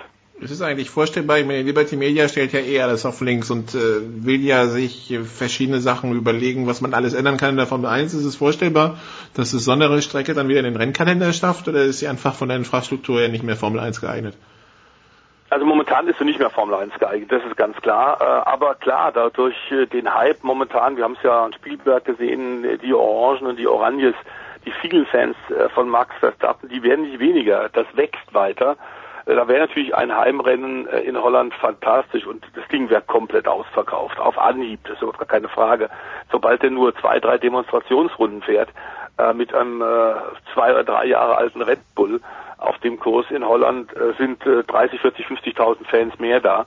Ähm, also äh, überhaupt keine Frage, dass das ein Wunschziel ist. Es wird wohl auch diskutiert. Ich glaube aber, dass wenn du selbst oft vor der, an der Rennstrecke warst und weißt, was die Formel 1 für Sicherheitsstandards vorschreiben muss, um Dramen wirklich so minimal wie möglich zu halten, um die Chance für schwere Unfälle äh, zu minimieren, dann sehe ich das momentan nicht. Das Problem ist tatsächlich eben auch äh, die äh, Landschaftsgestaltung direkt neben der Rennstrecke. Da müsstest du äh, nicht nur Tonnen, sondern äh, wahrscheinlich komplette Dünenketten umlegen und ein bisschen mehr Auslaufzonen bekommen. Vor allem denke ich da an die letzte Kurve vor Start und Ziel.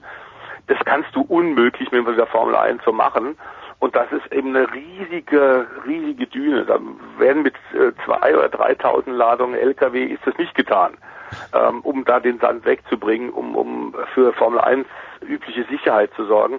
Ich sehe es momentan nicht, zumal der Veranstalter ein kleines Problem hat. Es sind Anwohner da in der Nähe, es ist relativ nah am Ort von Sandford gelegen.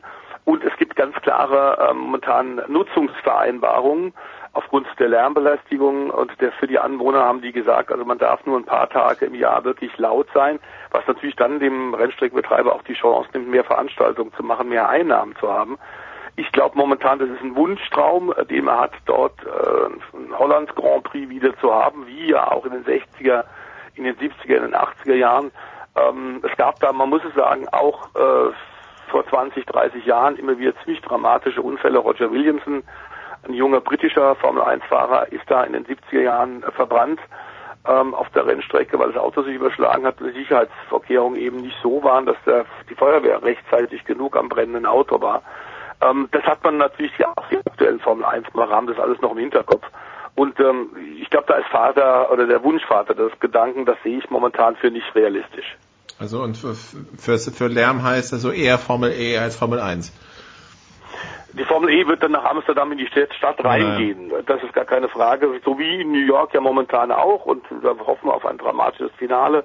Äh, wir hatten ja auch zwei Rennen im deutschsprachigen Raum in diesem Jahr in Zürich und in Berlin. Die Formel E ist ähm, beim Aufschwung. Wir haben das hier bei Sportradio 360 auch schon thematisiert. Allerdings das Problem da ist, es kommen mehr und mehr Hersteller und dann wird die Kostenschraube unweigerlich weitergedreht.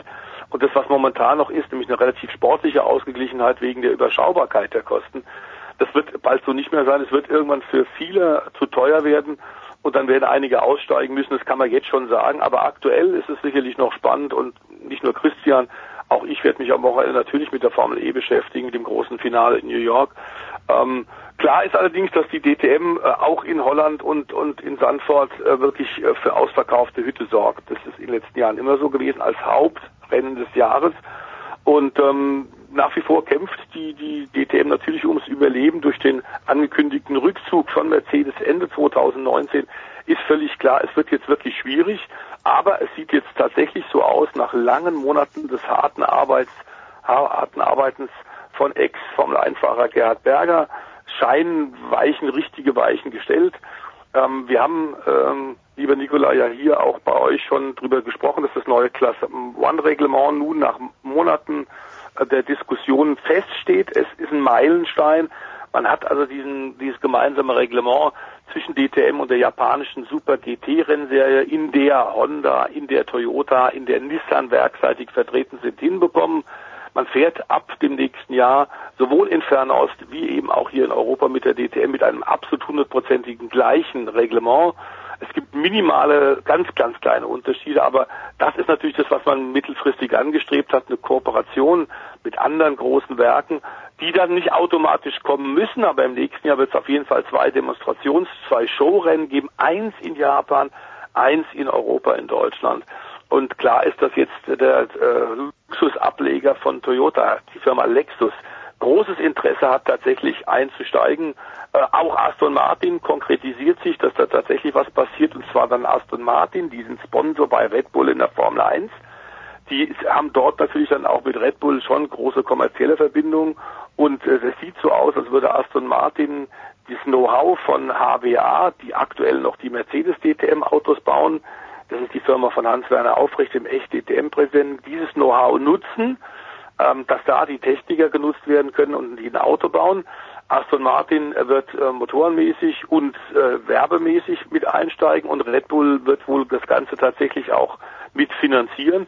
Das ist ein Projekt, das hochinteressant ist äh, und das auch in jeder Form Sinn macht für alle der Beteiligten. Und insofern müssen wir jetzt sagen, nachdem noch eine ganze Weile ähm, es nicht rosig aussah für die Zukunft der DTM, sieht jetzt gibt es jetzt doch deutlichen Grund für Optimismus. Ähm, das wäre dann so ab 2020, weil klar ist, 2019, da muss man sich dann vorbereiten. Die neuen potenziellen Hersteller brauchen diese Vorbereitungszeit. 2019 haben aber sowohl BMW äh, wie auch Audi schon gesagt, sie würden mehr Autos einsetzen, vielleicht dann sogar in Kundenhänden, denn auch das, die Idee Kundenteams, die ja die alte DTM so erfolgreich gemacht hat, auch die Idee verfolgt Gerhard Berger als äh, ITR, als DTM-Präsident weiter. Also es hier sind viele entscheidende Schritte und viele, viele Arbeit geleistet worden, viele entscheidende Schritte gemacht worden, dass es positiv weitergeht und wir halten die Daumen, dass das tatsächlich funktioniert. Ist es schlimm, wenn ich den Namen Lexus nicht zwingend mit Motorsport in Verbindung bringe? Weil Lexus ist sowieso eine Marke, bei der ich das Gefühl habe, die ist, in, die ist zum Beispiel in den USA viel präsenter als zumindest in mhm. Deutschland. Ähm, ist das was, was jetzt den Motorsport-Fan wirklich ähm, herlockt zu sehen, aha, da fährt jetzt äh, Audi, da fährt jetzt äh, ähm, Aston Martin, okay, und da fährt jetzt mhm. Lexus. Ich glaube, Lexus äh, hat vor, tatsächlich auch in Europa präsenter zu werden. Ich bin in Amerika oft Lexus-Autos gefahren. Es ist die Luxusmarke von äh, Toyota und das sind fantastische Autos, Nicola. Also wirklich sehr, sehr gute Autos zu gutem Preis. Ähm, wenn die tatsächlich in Europa einen Fuß auch ähm, bei den guten äh, Marken reinkriegen wollen, bei den äh, Nobelmarken mit gutem Image, dann wäre es sinnvoll, sicherlich gegen Audi und gegen BMW anzutreten. Das wäre das gleiche Marktsegment. Und wenn sie dann auf der Rennstrecke zeigen können, wir sind da auf Augenhöhe, wir können die vielleicht sogar hier und da schlagen, dann wäre das, glaube ich, marketingmäßig durchaus sehr sinnvoll. Dass die das können, steht außer Frage. Die haben ein super GT-Auto, ähm, ein Lexus, der in der äh, japanischen ähm, GT-Meisterschaft sehr erfolgreich ist, oft schon Siege geholt hat, auch Meisterschaften. Die haben das drauf, die können das. Ähm, dazu haben wir natürlich dann auch noch den Vorteil, dass wir mit TMG, ähm, Toyota Motorsport Group, in Köln, bei uns in Deutschland, im Grunde die Motorsportzentrale der Japaner haben. Und da ist dann egal, ob da Toyota draufsteht oder Lexus. Das sind hunderte von Ingenieuren, die momentan ja unter anderem auch bei den Einsätzen in Le Mans, beim LMP1 Auto diesem Jahr hat Toyota Le Mans gewonnen, die 24 Stunden, die da dabei sind, die sehr viel Know-how auch einbringen momentan in die Auftritte von Toyota in der Rallye-Weltmeisterschaft. Also da hätte man dann sogar auch in, in Europa und sogar mitten in Deutschland noch eine Möglichkeit, eine, eine Zentrale zu haben, wo man Know-how abgreifen kann. Also ich, ich halte das nicht für ähm, komplett aus der Luft gut. Ich glaube, das ist tatsächlich schon konkret. So kennen wir auch Gerhard Berger.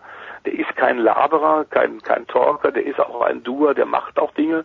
Und wenn Lexus ihre, ihr Image, ähm, das bei dir, Nikolas, nicht so präsent ist, bei vielen anderen sicherlich auch nicht. Ja, doch, doch, doch, also wenn man, ich, wollen. ich, ich schaue, ich schaue ja viel US-Sport und dementsprechend viele US-Übertragungen ja. und merke dann halt, wie präsent Lexus da tatsächlich in den Werbung ist und auch ich habe dann auf amerikanischen Straßen gesehen und bei den verschiedenen amerikanischen Mietwagenanbietern, dass der Lexus sehr oft auch im Fahrzeugpark mhm. steht, was du hier halt gar nicht hast. Deshalb, deshalb, es ging vor allen Dingen um dieses Image von Lexus in Europa, dass sie in Amerika zum Beispiel sehr präsent sind, auch mit ihren SUVs und so weiter. Das, das habe ich mhm. durchaus auf dem Schirm. Ja.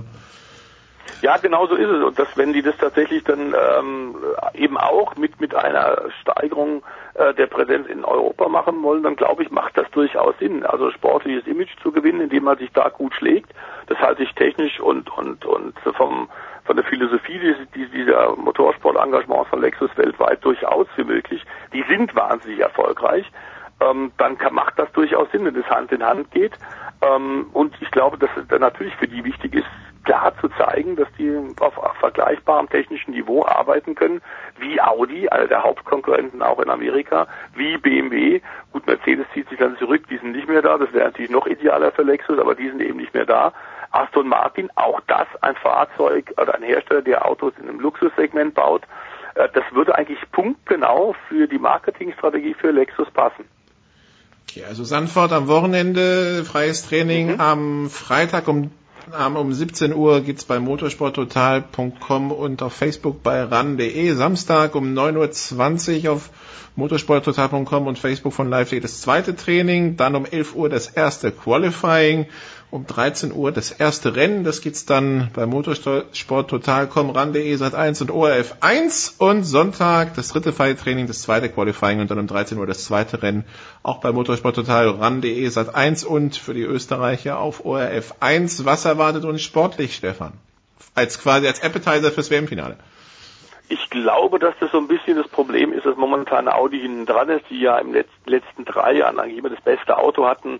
Allerdings aus verschiedenen Gründen erst im letzten Jahr 2017 tatsächlich alle Titel in der DTM haben holen können. Fahrertitel, Teamtitel, Herstellermeisterschaft. Äh, in diesem Jahr hat man sie um einen großen technischen Vorteil gebracht, indem man das Reglement ein bisschen geändert hat, um einen weiteren Durchmarsch sicherlich auch ein bisschen zu vermeiden. Da geht momentan nicht viel und für äh, den amtierenden Champion René Rast im Audi und viele seiner Kollegen geht es jetzt um Schadensbegrenzung, nur noch um Einzelergebnisse. Der Meisterschaftszug ist da längst abgefahren. Äh, bei Mercedes geht es darum, dass sie tatsächlich in ihrem finalen Jahr vielleicht äh, nochmal äh, zeigen, warum sie der erfolgreichste Hersteller in der, den Jahrzehnten der DTM sind. Ähm, die sind sehr, sehr stark zu erwarten dort. Aber auch BMW, glaube ich, es wird spitze auf Knopf gehen. Momentan kann man ähnlich wie in der Formel 1 auch keinen klaren Trend rauslesen. Man sagt also, dieses eine, dieser eine Hersteller hat momentan ein überragendes Auto, so wie das Audi in den letzten Jahren hatte. Äh, BMW und ähm, Mercedes, das kommt auf die Rennsituation drauf an, was wir vielleicht für Sandford als extra Spannungsmoment noch einbauen sollten. Nikolas ist, tatsächlich, dass das Wetter wie oft ja in der Nähe von großen Wassern, ob in der Nähe eines Sees oder eines Meeres, wahnsinnig schnell tippen können. Also auch dort ist überhaupt nicht gesagt, dass du jetzt ein fantastisches und immer nur trockenes Wochenende hast. Es kann am Freitag nieseln, es kann am Son Samstag traumhafter Sonnenschein sein und weit über 30 Grad.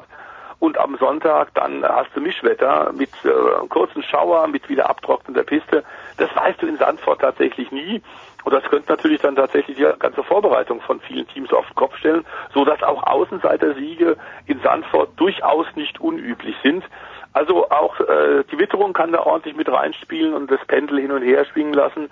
Momentan kann man sich, glaube ich, nicht auf einen klaren ähm, Fahrer oder einen, eine klaren Marke festsetzen, die in Sandford Favoritenstattung hat. Das ist offen.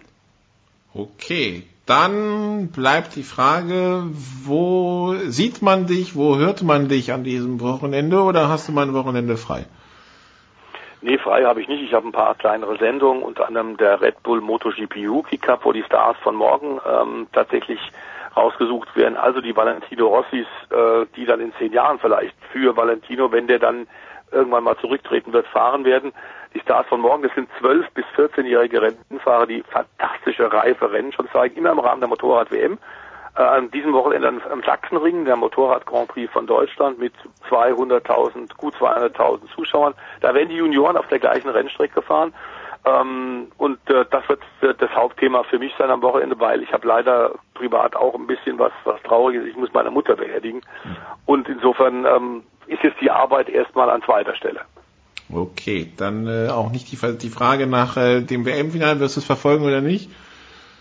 Ich werde es im halben Auge sicherlich auch verfolgen. Klar, es ist schließlich Fußball-WM und ähm, nachdem lange Zeit, muss ich zugeben, auch so in meinem Umfeld, hm, sagen wir, das direkte Verfolgen, das hing, glaube ich, auch ein bisschen damit zusammen, dass man mit Russland und mit der Politik von Putin bei mir in, in meinen Bekanntenkreisen nicht so zufrieden ist und gesagt hat, muss es denn da sein, dass man die Fußball-WM dahin gibt? Da war das Interesse jetzt in der Vorrunde bei auch vielen schlappen Spielen, die nicht so spannend waren, eher gering. Jetzt klar, Viertelfinale, Halbfinale, Finale ist natürlich dann doch wieder ein bisschen gestiegen. Wir sind ja alle Sportfans. Und das werde ich sicherlich mit einem halben Auge auch gucken. Und wenn du mich dann fragen solltest, ähnlich wie Christian gerade zuvor, dem ich die Daumen drücke, auch da ist mein, äh, mein Gefühl ein bisschen zweigeteilt. Einerseits äh, habe ich lange in England gelebt und habe da fantastische Erfahrungen mit den Briten insgesamt gemacht, mit Hilfsbereitschaft, mit Offenheit, ähm, mit, mit Kulturinteresse, mit großer Begeisterung für, für Sport. Ähm, auf der anderen Seite muss man sagen, Kroatien ist unfassbar, was dieses kleine Land sportlich da im Fußball immer wieder leistet. Und auch in anderen Sportarten muss man sagen, auch was Tennis angeht, ist es ja herausragend, was die immer wieder für Athleten hinbekommen. Und wie sie gestern sich wirklich durchgebissen haben, das war fantastisch. Dazu haben wir dann natürlich dann die Franzosen. Ähm, ich habe äh, sehr gute Freunde in Frankreich. Ähm, die könnten nach 20 Jahren tatsächlich wieder Weltmeister werden. Kleinen, kleinen Vorteil haben sie wahrscheinlich, weil sie einen breiteren Kader haben. Aber wenn man da an Mappé und Co. denkt, ist sensationell, was da gezeigt wird. Ich, ich hoffe nicht, dass es ein, ein Spiel mit angezogener Handbremse sein wird, sondern dass sie mit offenem Visier gegeneinander kämpfen. Ähm, die Laufbereitschaft bei den Kroaten war in den letzten Tagen absolut beeindruckend. Ähm, was ich mir wünschen würde, ein wirklich sportliches Finale, bei dem der Bessere gewinnen möge.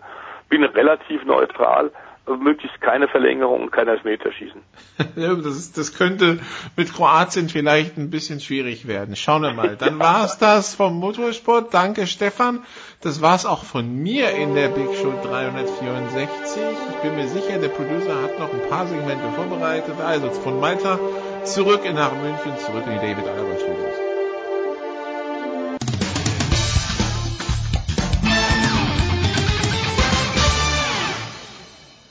Hallo, hier ist Dirk Nowitzki und ihr hört Sportradio 360.de.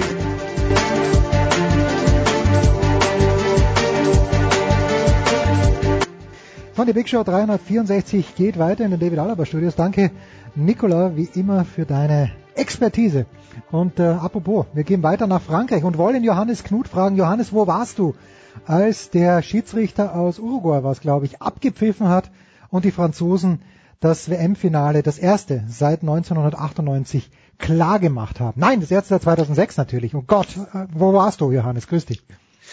Grüß dich. Äh, ähm, ja, ich muss leider sagen, ich, ich bin nicht in irgendwelche gratis äh, Rotweinverkostungen gekommen, in den Genuss gekommen, weil ich ganz langweilig in München war. Ich habe jetzt nochmal so eine kleine Tour, ähm, einwöchiges Sabbatical eingelegt, weil ich ähm, zwar beim Grand Depart war und dann ab dem Ruhetag, dem ersten Ruhetag, äh, wenn es dann runtergeht von Roubaix nach Annecy, dann auch wieder äh, eine ganz kleine Lustreise mache, München Annecy, äh, knappe, glaube ich, auch nur acht Stunden und dann mich wieder dem der Karawane anschließe für die, die letzten auch immerhin noch zwei Wochen.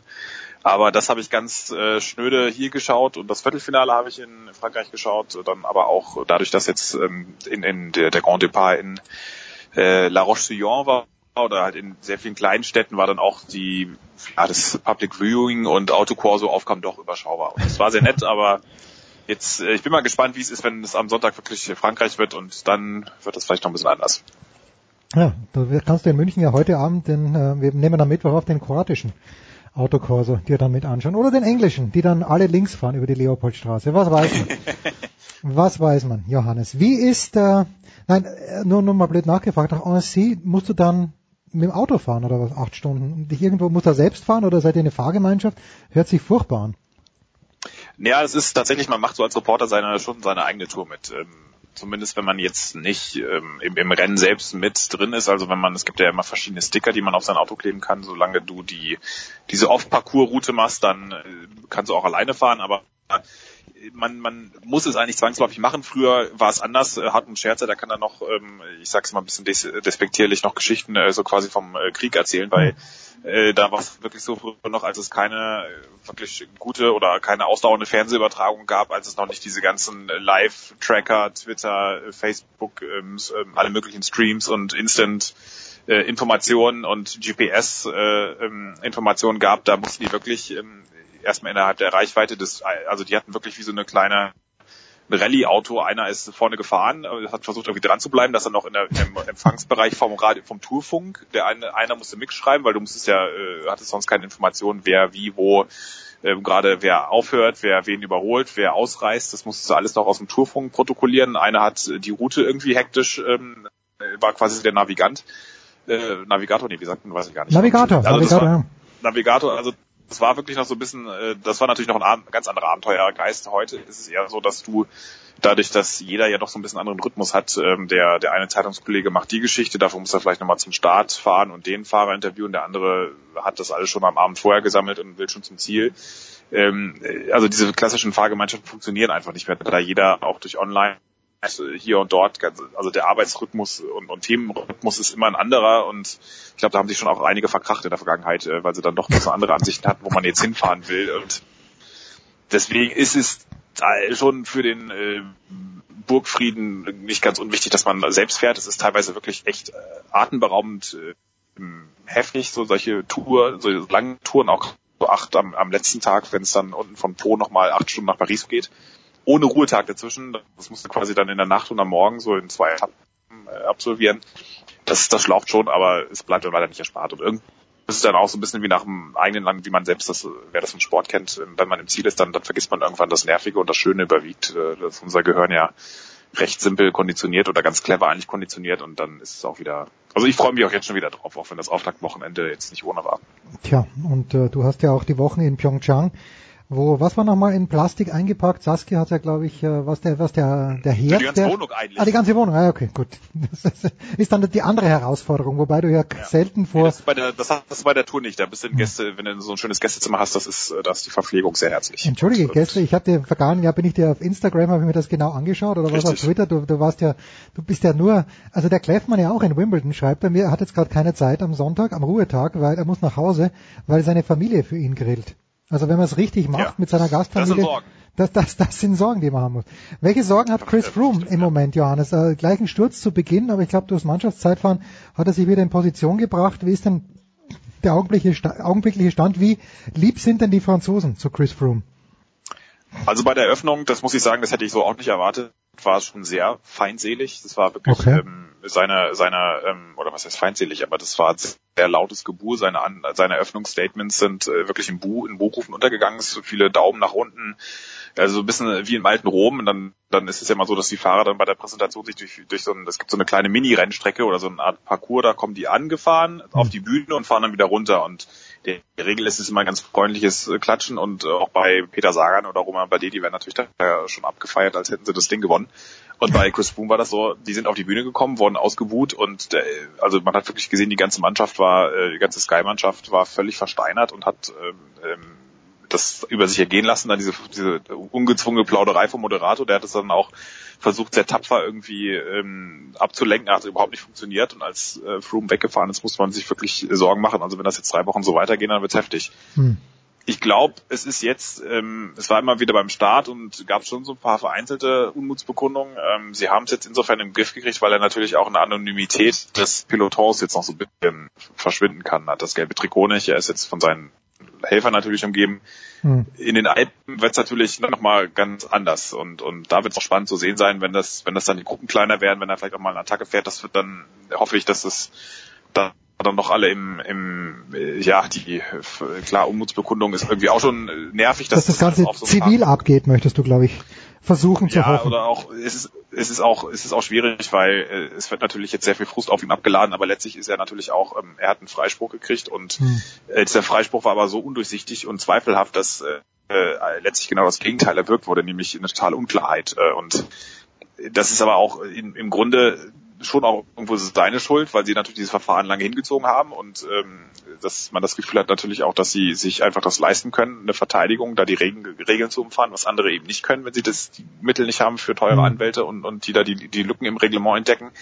Aber ähm, letztlich ist es vor allen Dingen auch irgendwo äh, die Welt-Anti-Doping-Agentur, die äh, sowas von komisch ihr Regelwerk selbst untergraben hat quasi, ähm, um, um da irgendwie diesen Freispruch äh, äh, machen zu müssen oder zu wollen, warum auch immer.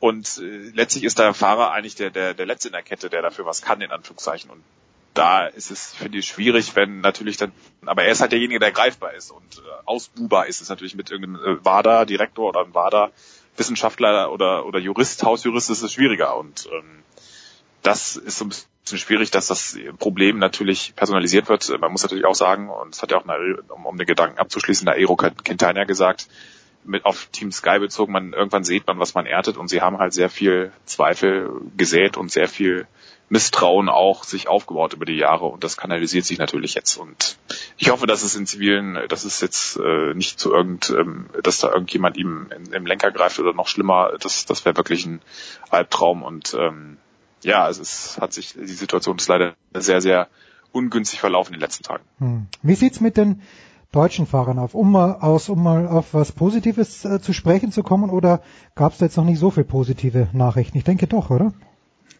Ja, es ist natürlich jetzt, also diese ganz ähm, großen Feiertage, die wir vor ein paar Jahren hatten, paar Jahren hatten mit Tour d'Allemagne und, und sehr schwarz, äh, schwarz-rot-goldener Anstrich, das ist doch ein bisschen abgeblättert, weil ich meine, Simon Geschke hat es auch ganz gut gesagt vor der Tour, sie war natürlich, man war verwöhnt und das kann man einfach auch nicht so aufrechterhalten, weil ähm, das einfach wirklich auch eine Generation war, die sehr, sehr, sehr gut war, mit Toni Martin, mit, mit Greipel, Kittel und dann auch noch den Helfern drumherum und, und John Degenkolb natürlich auch, äh, auch wenn er immer noch auf seinen ersten Tour-Etappensieg wartet.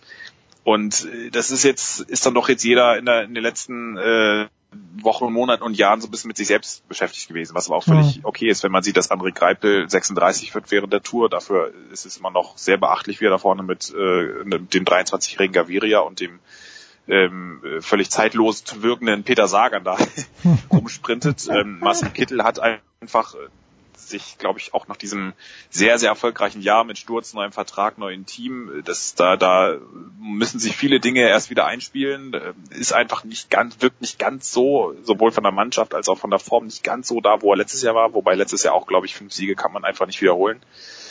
Ähm, Degenkolb ähm, hat uns auch vor der Tour gesagt, ähm, als wir bei ihm bei der Pressekonferenz waren, er hat eigentlich, nachdem er diesen brutal schweren Autounfall hatte oder Zusammenprall 2016, ähm, ist es ja schon überhaupt ein kleines Wunder, dass er da äh, überhaupt weiterfahren konnte und er hat sich vielleicht auch so ein bisschen zu früh in den in den wieder dem Sport gestellt und eigentlich sich gar nicht so die Zeit gegeben, das zu verarbeiten und Hm. äh, ist eigentlich erst jetzt an dem Punkt, dass er sagt, jetzt kann er sich so langsam, jetzt hat er das hinter sich gebracht, jetzt kann er sich so ein bisschen wieder aufs Radfahren konzentrieren, so richtig.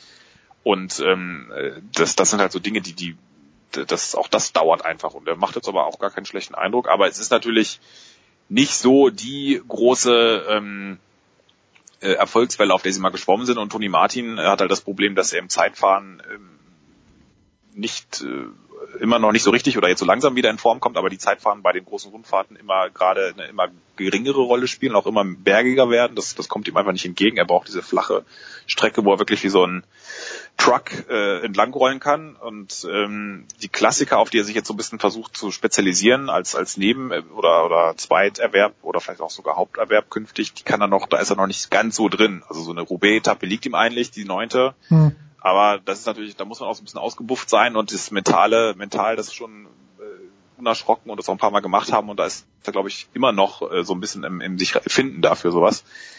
Ja, und dann sind wir halt auch schon, ähm, äh, sind wir auch schon am Ende, äh, und dann hat man halt noch ein paar Helfer natürlich, die sehr gute Dienste machen, aber dann wird es, glaube ich, schon auch schwierig und, und, und die, die deutschen, der deutsche Nachwuchs ist schon gut. Ackermann, der deutsche Meister, ist ein guter Sprinter. Emanuel Buchmann hatten wir ja schon letztes Jahr drüber geredet, sehr vielversprechender Bergfahrer.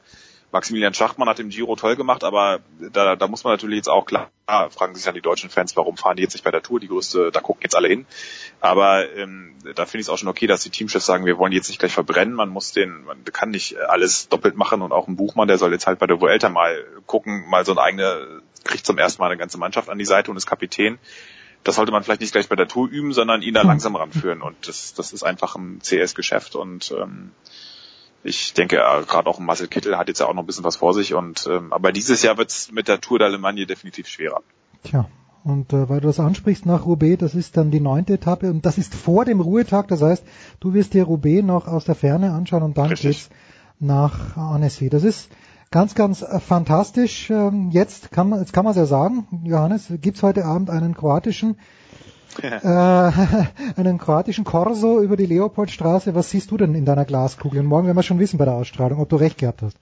Ich sehe natürlich äh, vor allem erstmal sehr viele kroatische Fans, weil hier am, äh, im Hacker äh, Pschor, ehemaligen Hacker Pschor Brauhaus hier an der Schwanthaler Höhe ist so ein äh, dieses ähm, so ein ähm, großer Biergarten, den die Kroaten irgendwann mal so ab dem Achtelfinale angefangen haben, da so ein Pu- Public Viewing zu machen, wirklich mit kroatischem Sender. Und ich dachte erst, was ist jetzt auf der Theresienwiese gerade für ein Spektakel? Das sind waren die ganzen die kroatische Gemeinde in München, die sich da äh, ihre Autos geparkt hat und jetzt wirklich sich dann jetzt schon versammelt da und ähm, die gucken heute wieder und äh, das wird äh, sehr spannend, wenn die das wiederholen. Hat man auch immer akustisch, wenn man das Fenster offen hat, immer ganz guten. Äh, Man weiß. dass die, ja, die sind immer so unserem Fernsehbild ein paar Sekunden voraus. Das Ah, ist okay. ein bisschen, äh, bisschen schwierig manchmal. Aber nein, also ich, ich glaube schon, dass es England macht. Du auch. Alle glauben, dass es England macht. Ich werde morgen recht haben, wenn ich sage, ich glaube, Kroatien wird's machen, aber das, was ich Das ist eher eine Sympathiefrage, glaube ich. Ja, das ist wahr. Das ist, aber ähm, ich glaube irgendwie, ja, das Bauchgefühl. ja, ja, und ich, ich muss schon sagen, Das also in München mittlerweile, äh, man sieht ungefähr, man sieht kaum mehr deutsche Fahnen, aber man sieht gleich viel wie kaum mehr kroatische Fahnen. Also das, das Also ist, ich, ich, ja, ich, aber ich glaube, Schwantalhöhe ist sehr kroatisch dominiert. Okay. Also die Kassiererin heute hatte heute auch die das kroatische T-Shirt an. Es ist äh, klein, so ein bisschen klein Zagreb offenbar. Äh, ähm, aber nein, also Herrlich. ich, ich glaube trotzdem, dass äh, ich glaube England-Frankreich ist schon ein schönes Finale. Das wäre ein schönes Finale. Wir wünschen uns natürlich, dass München ein bisschen mehr zu klein Poretsch würde, denn das würde ja bedingen mehr glasklares Meer übrigens, dann gut Seeigel auch und ordentliche Steilgüsse. Johannes, gute Fahrt. Wir werden dich natürlich versuchen zu erreichen. Wir werden auch versuchen, Danke, danke. Felix Mattes in der nächsten Woche wieder zu erreichen. Aber der Junge arbeitet ungefähr gleich viel, hat er uns geschrieben, ohne dass er es wusste, gleich viel wie Johannes Knut bei den Olympischen Spielen in Pyeongchang. Kurze Pause.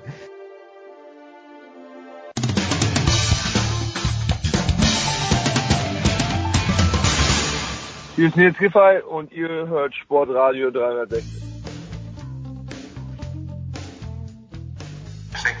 So, die Big Show 364 und wir gehen doch nochmal zurück nach Russland, nämlich nach Moskau. Und dort erwischen wir im Medienzentrum Sven Heiß, der sich gestern das Spiel der Engländer angeschaut hat. Sven, super, dass du noch mal ein paar Minuten Zeit für uns hast, freut mich sehr. Wie sieht's denn am Tag danach im Medienzentrum in Moskau eigentlich aus? Sind da noch Menschen oder ist es nur noch der unerbittliche Kollege Sven Heißt? Hallo erstmal, freue mich da zu sein. Ähm, nein, ein paar Kollegen sind noch da. Läuft, momentan läuft eine Pressekonferenz vom Weltverband. Das ist so eine Abschlussversammlung, glaube ich, von dem Turnier. Aber ansonsten ist nicht mehr viel los. Viele sind natürlich abgereist oder bereiten dieses Spiel jetzt momentan nach. Also rund um im Stadion sind jetzt mehr so diese Aufräumarbeiten, das was übrig geblieben ist vom Spiel gestern sozusagen. Du hast uns ja letzte Woche geschildert, äh, Gareth Southgate, wie er danach zu den Fans gegangen ist. Äh, lass uns mal über die britischen Journalisten zuerst sprechen. Ist es, werten die das trotzdem als Erfolg jetzt, nachdem er ja früher 1 zu 0 geführt hat und das dann vielleicht nicht so gut zu Ende gespielt hat? Wie, wie ist denn die Stimmung in den britischen Medien, soweit du das einfangen konntest, nach diesem Ausscheiden im Halbfinale? Du sprichst es gerade an, wir hatten ja telefoniert nach dem äh, Achtelfinale auch gegen Kolumbien. Da habe ich schon gesagt, dass es ein Erfolg wird für England, egal wie es weitergeht. Und genau so wird das jetzt gewertet. Diese Fans sind einfach dankbar dafür, dass eine englische Nationalmannschaft mal wieder im Halbfinale an der Weltmeisterschaft war. Das ist ja keine Garantie bei England. Zuletzt war das vor 28 Jahren der Fall. Ich war an diesem 4. Juli, als sie da gegen Deutschland gespielt haben, da war ich nicht auf der Welt. So, und so geht es ja vielen anderen Spielern und, und Fans ja genauso. Insofern ist es ein tolles Erlebnis, wo die, wo die Zuschauer einfach das dem Team gestern nochmal wirklich mit Ovationen honoriert haben, dieses Erlebnis, auch wenn es kein schönes war, zumindest mal mitbekommen zu haben und nicht wieder nach der Vorrunde sich den ganzen Schmäh der anderen Nationen gefallen lassen zu müssen. Wie sieht denn dein sportliches Fazit aus? Also ich habe es gestern schon in unserem Daily gesagt, Raphael Honigstein hat geschrieben, too little football. Ist das auch einmal drüber schlafen? Haben die Engländer zu wenig getan nach dem 1 zu 0? Ich finde, Jens, dass England gestern den Kopf verloren hat. Und der Kopf war die große Stärke des Teams durch das Turnier hinweg. Mit, mit Kopf meine ich das ein bisschen doppeldeutig. Zum einen haben sie ja extrem viele Kopfballtore erzielt. Zum anderen war der Kopf in Sachen mentale Stärke das große Plus dieser Mannschaft. Sie waren unheimlich gut vorbereitet auf das Turnier, auf jede einzelne Situation, wie dann auch abzusehen war bei dem, bei dem Elfmeterschießen gegen Kolumbien. Nach dem Führungstor gestern durch Kieran Trippier, dieser Freistoß, das ist das erste direkte Freistoßtor der Engländer bei einer WM nach David Beckham. Das war so schön gezirkelt. Trippier hat, glaube ich, für einen Moment gedacht, der ist jetzt wirklich David Beckham. Harry Kane hat gedacht, er kann den Ball jetzt gar nicht mehr vorbeischießen am Tor.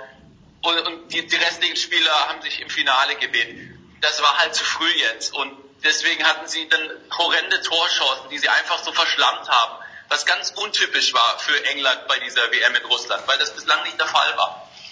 Ich glaube, sie sind gestern an der, an der Thematik gescheitert, dass das vielleicht alles zu fließend, zu leicht ging. Dazu diese permanenten Überhöhungen in den britischen Medien durch das Turnier hinweg. Das war nicht förderlich für diese junge, unerfahrene Mannschaft. Da haben sie ganz bitter dafür bezahlen müssen. Ungeachtet jetzt die Grund, Gründen, Raphael hat da total recht, das sehe ich ähnlich, dass sie natürlich nicht diese fußballerische Substanz hatten wie Kroatien, aber ich sehe vor allem halt diesen, diesen Aspekt vom Kopf her. Wer von den jungen Spielern hat sich denn aus deiner Sicht jetzt äh, ein bisschen auch für die, für die kommende Saison empfohlen, dass man vielleicht auch in der Premier League mehr Chancen bekommt als englischer Spieler? Ich glaube, die haben alle auf sich aufmerksam gemacht und viele sind ja auch Stammspieler bei ihren Clubs, müssen wir nur gerade die Kollegen bei, bei Tottenham nehmen. Für mich geht es jetzt darum, dass diese Spieler den nächsten Schritt machen müssen. Sie müssen sich jetzt weiterentwickeln. Sie haben jetzt, eine, glaube ich, eine ganz gute Grundlage geschaffen. Vor allem haben Sie diese Verbindung wiederhergestellt zu den Zuschauern und haben eine gute Atmosphäre im Land kreiert, auf der man, glaube ich, aufbauen kann. Jetzt haben Sie halt Zeit, diese zwei Jahre bis zur Europameisterschaft oder dann vier Jahre zur Weltmeisterschaft, wo jeder Spieler halt gucken muss, dass er sich auf seiner Position mit seinen Fähigkeiten entwickelt. Und ich glaube, weil du gerade die Premier League ansprichst, dass es wichtig ist, dass diese englische Nationalmannschaft nicht nur Spieler aus der Premier League hat. Momentan kommen alle 23 sind unter Vertrag bei englischen Vereinen. Da müssen welche raus. Da müssen welche nach Spanien, da müssen welche nach Italien, da müssen welche nach Deutschland, um mal den Horizont zu erweitern. Ich möchte diese englische Liga, die Qualität davon überhaupt nicht in Abrede stellen. Aber ein Team wie gestern bei Kroatien, glaube ich, ganz gut zu sehen war, besteht halt auch aus unterschiedlichen Einflüssen.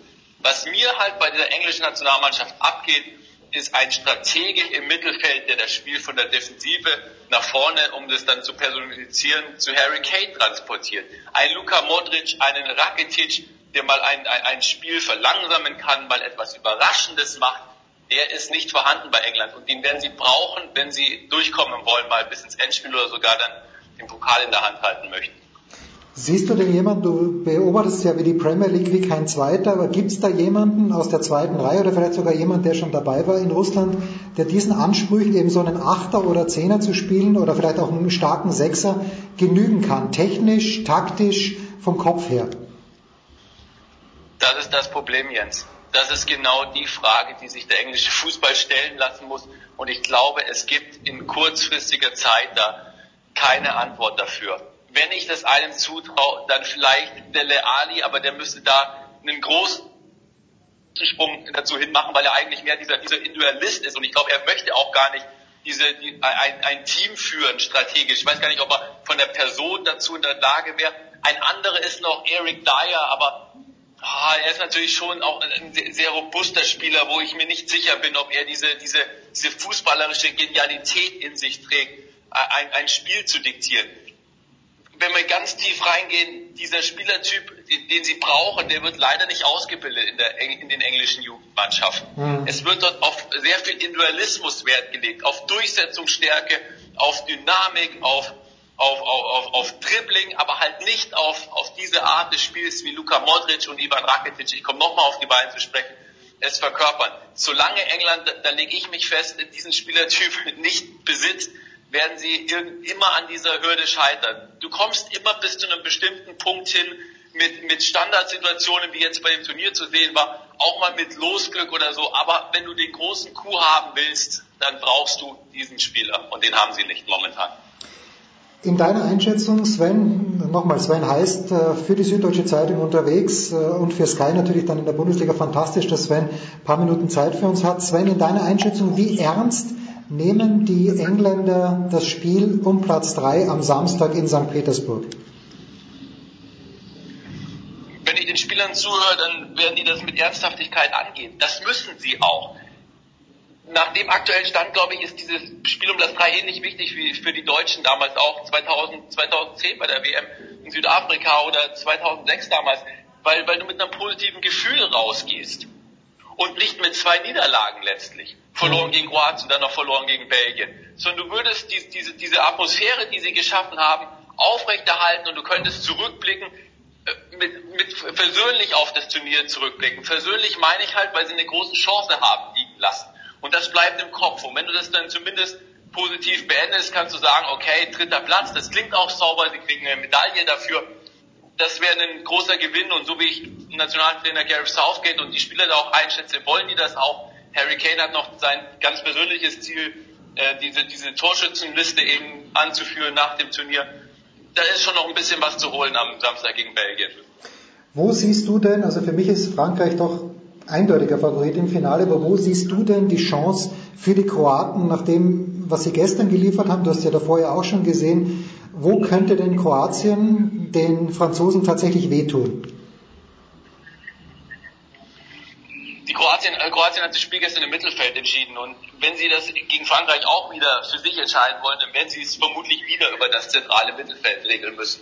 Über Ivan Rakitic und Luka Modric, den hätte ich gerne nochmal 120 Minuten gestern zugeguckt. Das ist schon, das ist schon große Klasse das hat einfach fußballerische Substanz. In der ersten Halbzeit haben sie sehr, sehr schnell in die Spitzen reingespielt, dadurch viele Ballverluste auch provozieren. In der zweiten Halbzeit haben sie das, die Geschwindigkeit angeglichen und dann sehr präzise auch die Schwächen der Engländer auf den Außenpositionen ausgenutzt, immer wieder das Spiel von einer Seite zu der anderen verlagert.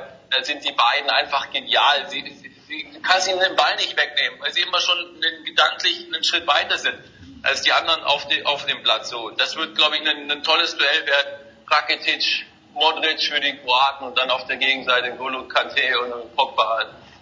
Ja, macht Laune am Sonntag, glaube ich. Das denke ich auch. Äh, Sven, ganz kurz noch, welche Rolle wird der Schiedsrichter spielen? Also ich habe jetzt schon kritische Stimmen gehört, dass Shakir am Mittwochabend sehr großzügig war, was die Kroaten anbelangt hat. Also die durften, äh, gerade Lovren in der ersten Halbzeit habe ich zweimal gelb gesehen, also er hat es kein einziges Mal bekommen. Ähm, welche Rolle siehst du für den Schiedsrichter am Sonntag? Wir wissen ja, glaube ich, noch nicht, wer es ist.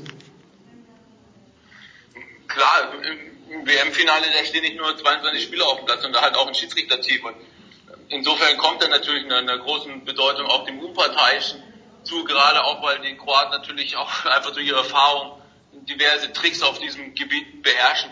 Wenngleich ich glaube auch durch den Videoassistenten, dass sich da der Einfluss natürlich des Unparteiischen etwas verringert, weil einfach die gravierende Fehlentscheidungen vermutlich korrigiert werden am Sonntag.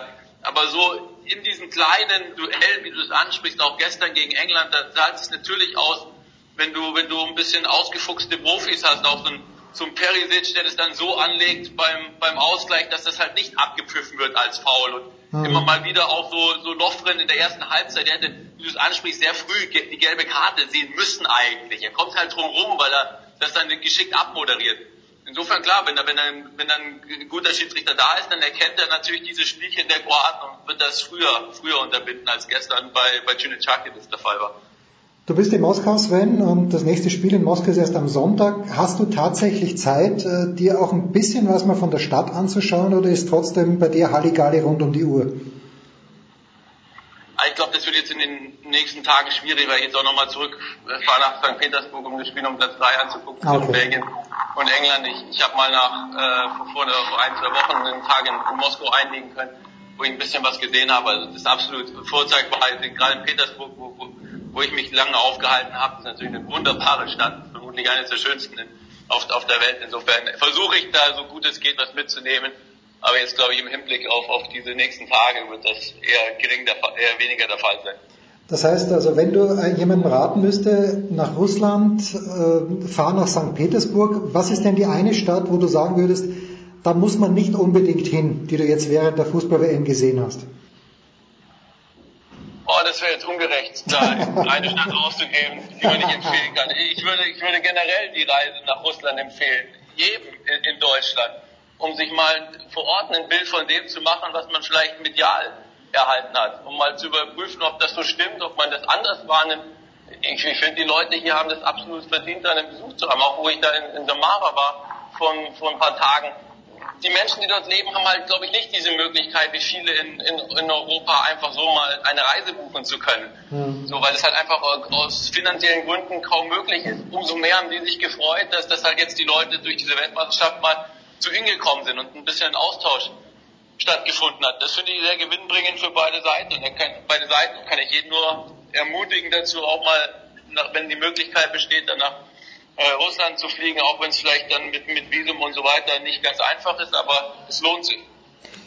Dann abschließend, jetzt wirklich abschließend, Sven, dein Tipp für Sonntagabend. Frankreich oder Kroatien, wer wird Fußballweltmeister 2018?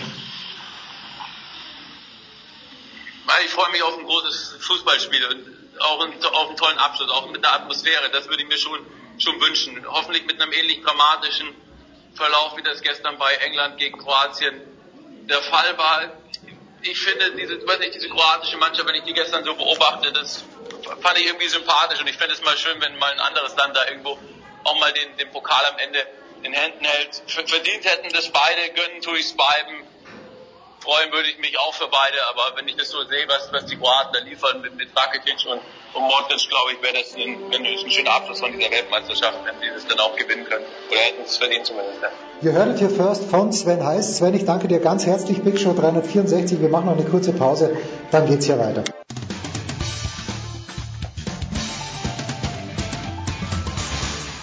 Hallo, ich bin Matthias Ekström, hier ist Sportradio 360. Viel Spaß dabei.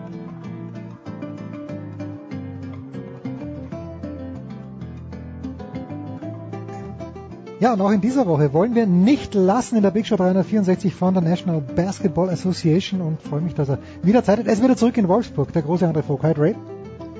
Mahlzeit jetzt. Trey, wir, wir haben dich gefeiert. Mit Recht möchte ich sagen. Ich habe mich dann sehr gefreut, dass äh, ich kurzfristig dazukommen durfte und konnte. Und zwar 15 Jahre Five. Und äh, mir war gar nicht bewusst, dass äh, dieses Projekt, dass es nicht immer so ein durchschlagender Erfolg war. Gerade zu Beginn schien es mir so, das war öfter mal auf der Kippe. Ist dieser Eindruck richtig? Ja, glaube ich schon. Ähm, weil es ist natürlich auch ähm, so eine Geschichte, wenn du halt äh, ein neues Magazin etablieren willst. Und das war ja damals ja Anfang des Jahrtausends, als diese Medienkrise, die wir immer noch haben, aber mittlerweile ja ein Dauerzustand ist, äh, ja, da noch viel kaputt gemacht hat. Da dann ranzugehen in so einem Markt, der einfach wirklich sehr spitz ist, wie man sagt im Fachjargon, also wo nicht viele Leute ähm, erwartbar so ein Heft kaufen. Das war schon eine recht mutige Entscheidung damals von, von Piranha Media und äh, ich weiß so, die ersten Wochen und Monate, man hat ja selber auch keine Ahnung. Also man ist ja selber nur Schreiber und man weiß ja immer nicht, ja, reicht das jetzt? Was sind das für Zahlen? Wie sind die Zahlen überhaupt? Und da gab es schon mal die eine oder andere Phase, wo man dachte, ja, vielleicht, wenn der Chef jetzt sagt, jetzt nicht mehr, dann ist es vorbei. Aber ehrlich gesagt, seit bestimmt ähm, zehn Jahren habe ich da irgendwie keine Sorgen mehr. Nicht, weil die Zahlen überragend sind. Ich, ich kenne sie nicht. Also als wir damals von Piranha Media zu Kicks gewechselt sind, habe ich nie aufgelagene Zahlen gesehen. Mein Chef immer sagt, er hat mir damals gesagt, und was hast du ja auch erlebt, mein, mein Chef Chris Krosse, damals gesagt, pass auf, äh, ich will nicht, dass du dich irgendwie verbiegst, weil du denkst, wir müssen jetzt, wir haben jetzt zwei Ausgaben gehabt, die, die haben es nicht gut verkauft und hm. mit Nowitzki verkaufen wir mal 10.000 mehr, dann machst du immer Nowitzki drauf und äh, brichst du irgendwie inhaltlich irgendwas übers Knie. Das musst du nicht machen. Äh, Wenn es mies läuft, melde ich mich. Okay. Ja, wie er, sel wie er selber gesagt hat. Und du wartest seitdem auf seinen Anruf. ja, ich meine, er hat ja selber gesagt auf der Feier, das war auch der Mitschnitt, wenn bald online ist, ähm, dass er mich in den letzten zehn Jahren vielleicht zwölfmal angerufen hat.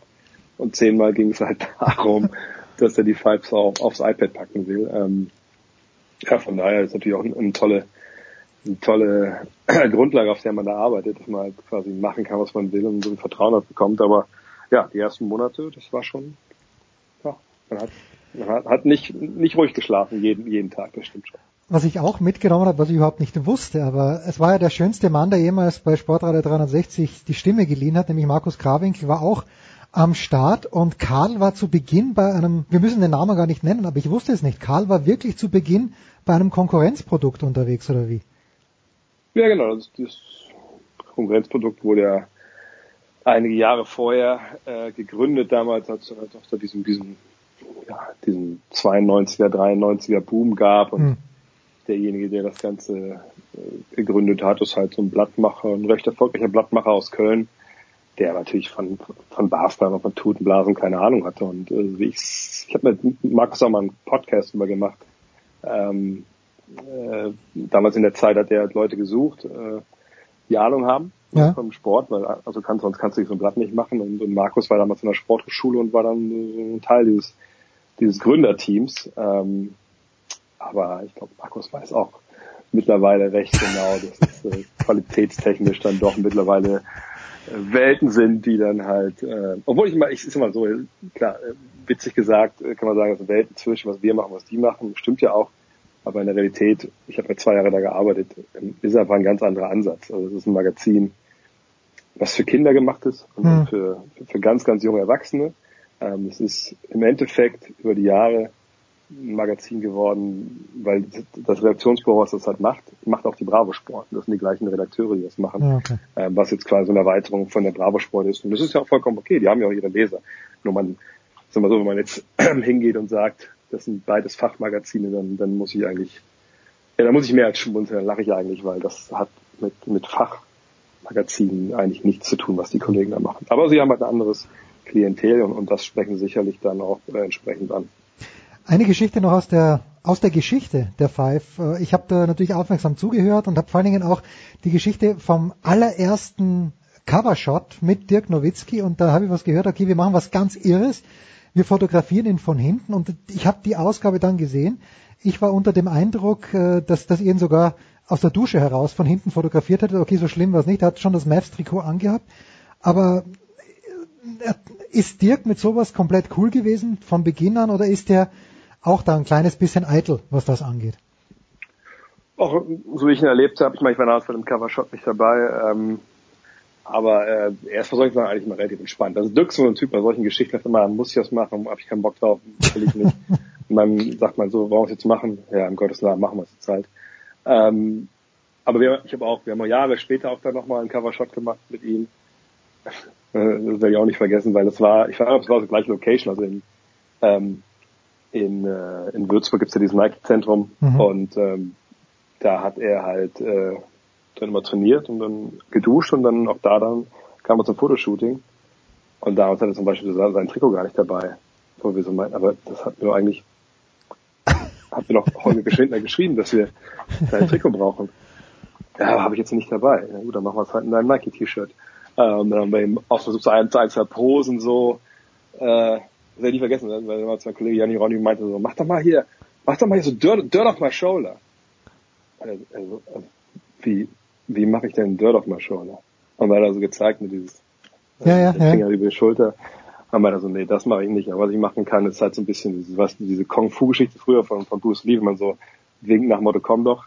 Aha, das hat er okay. dann gemacht, das war dann auch der, der, der geilste Shot des Tages. Ähm, also nee, Dirk habe ich bei solchen Sachen eigentlich immer mega relaxed, mega entspannt erlebt. Und, und wenn man ihn auch ein bisschen teilhaben lässt und ein bisschen kreativ sein lässt, hat er eigentlich immer auch Spaß dran.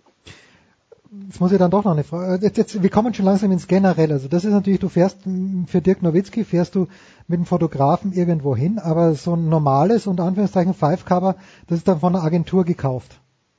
Also das Bild. Nee, wir haben, also, wir haben einen Deal mit, mit Getty Images, das ist ja so die ja, gut, das haben, ja, haben wir auch Fotoagentur, die ja, halt, ne, das ist ja die größten der Welt, glaube ich, die äh, mit der NBA auch den entsprechenden Deal haben. Und da haben wir natürlich auch dann einen Vertrag, dass wir monatlich da ähm, die Bilder runterladen können. Und das, ähm, da wir keinen Bildredakteur hatten, noch nie, ist das immer so meine Aufgabe, auch dann dahin zu gehen und zu gucken, was, also erstmal, wen hieven wir aufs Cover, was passt in dem Monat, wen, wen was haben wir im Heft, äh, und dann eben auch natürlich immer zu schauen, ähm, ja, welches Foto. Über die Jahre habe ich jetzt am Ende so ein bisschen mache ich es ein bisschen weniger, aber wir hatten einen sehr, sehr, sehr, sehr fähigen Grafiker haben.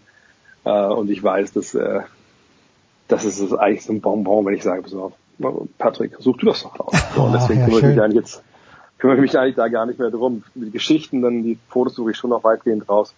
Aber Cover macht eigentlich immer eher, weil wir auch natürlich jetzt mittlerweile nicht mehr, in den Anfangsjahren war es ja meistens dann ein Bild dann freigestellt und dann hast du das Cover. Und der Patrick ist ja jemand, der sich da unglaublich viel Arbeit macht, der die Bilder noch bearbeitet, der so verschiedene Bilder zusammen komponiert und so. Und von daher, wie gesagt, wenn so viel Arbeit da reinsteckt, dann, dann darf auch die Bilder aussuchen.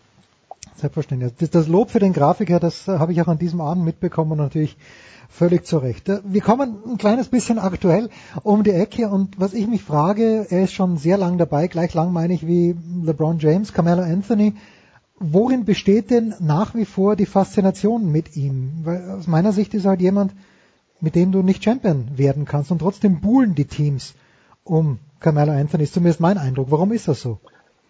Nö, du wirst mit ihm nicht Champion, wenn er dein bester oder dein zweitbester Spieler ist. Ähm, das hat er, glaube ich, auch eindrucksvoll bewiesen in den letzten Jahren. Ähm, obwohl er ein Champion am College war, aber das waren noch andere, andere Voraussetzungen. Ähm, aber jetzt hat er natürlich wenn das alles so kommt, wie man es erwartet, also Oklahoma City wird ihn wohl aus seinem Vertrag rauskaufen äh, oder ihn anderweitig entlassen. Ähm, und dann kriegt er natürlich sein garantiertes Gehalt minus e-, eventuelle eine Abfindung da, äh, die er dann, wo sich dann einigt mit denen, kriegt er ausgezahlt. Heißt, er kann auch sagen, na gut, dann spiele ich ja nächstes Jahr für das Minimalgehalt, dann kann er sich jedem Team anschließen, mhm. äh, das noch äh, ne, einen Spieler braucht. Ähm, und dann kann natürlich sagen, gut, jetzt, also mein Geld, das kriegst du wieso. Warum jetzt nicht nochmal irgendwie bei Houston, die ein sehr großes Interesse haben, anheuern, äh, da dann natürlich nicht der beste, auch der zweitbeste Spieler sein, das wären dann sicherlich James Harden und, und Chris Paul, wahrscheinlich wäre sogar der viertbeste hinter Clint Capella, wenn man Defense mit einrechnet. Aber dann bin ich halt jemand, da kriege ich viele freie Würfe, da kann ich vielleicht sogar ein NBA Finals spielen, was ich noch nie gemacht habe. Hm. Kann ein Conference Finals sogar spielen. Ich kann Erfolg haben. So und ich, ich, ich denke, das ist der Weg, den ich mir wünsche, den er gehen sollte. Weil ich glaube, da kann er noch was beitragen. Sicherlich hatte dann Probleme defensiv. Vielleicht kann man ihn dann in entscheidenden Situationen ja auch nicht aufs Feld stellen defensiv, aber gibt ja auch in der NBA dann am Ende von Partien, Dirk Nowitzki wird das ja auch, mit dem es ja auch äh, äh, praktiziert, äh, dass man so Handballwechsel machen kann, also nur für Offensive Defense. Mhm. Ähm, und von daher, also ich würde mich freuen, wenn er wirklich da nochmal beim Spitzenteam spielt, weil seit seiner Karriere hat er sich immer fürs Geld entschieden. Ja, ähm, oder halt für das, was er in seinem Leben wollte. Er wollte unbedingt von Denver nach New York. Und zwar so, dass New York damals während der Saison für ihn noch traden musste. Ja. Sprich, die haben natürlich Spieler abgegeben, die, gut waren. Danach war Denver besser als New York. Ähm, und jetzt das Team wurde dann gespielt einfach geschwächt. Dann, dann war er da, äh, hatte dann die Chance, okay, als Free Agent, ich gehe woanders hin, hat sich aber dann für das Geld entschieden. In New York, klar hat er gesagt, ne, ich glaube an, an, an Phil Jackson und seine Vision. Das kann ja auch alles sein, dass, er, dass er das wirklich so gemeint hat. Im Endeffekt, wenn du natürlich da sagst, ich spiele halt nicht in Chicago, da haben sie mit Derrick Rose und Co. Ich spiele nicht in Houston. Naja, dann ist es halt eine Entscheidung fürs Geld. Das ist auch nicht schlimm. Ja, wenn du in New York auch leben willst, ist auch vollkommen nachvollziehbar. Nur ich würde mir auch wünschen, dass ein Spieler wäre mit den Fähigkeiten, die er sicherlich immer noch irgendwo mitbringt. Aber jetzt, vielleicht auch am Ende, vielleicht ist auch schon zu spät.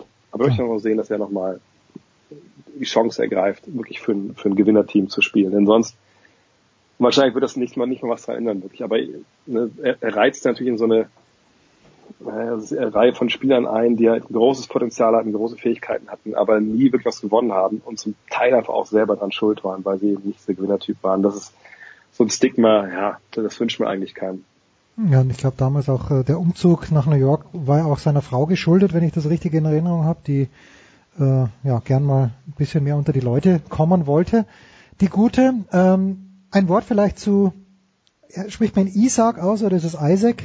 Bonga, ich weiß es gar nicht, ähm, aber das kannst du mir ja sagen, der, der für die Lakers unterschrieben hat, wenn ich es richtig verstanden habe. Welche Perspektive hat der denn? Hat er eine bessere als Moritz Wagner, die gleiche, äh, spielt eine andere Position?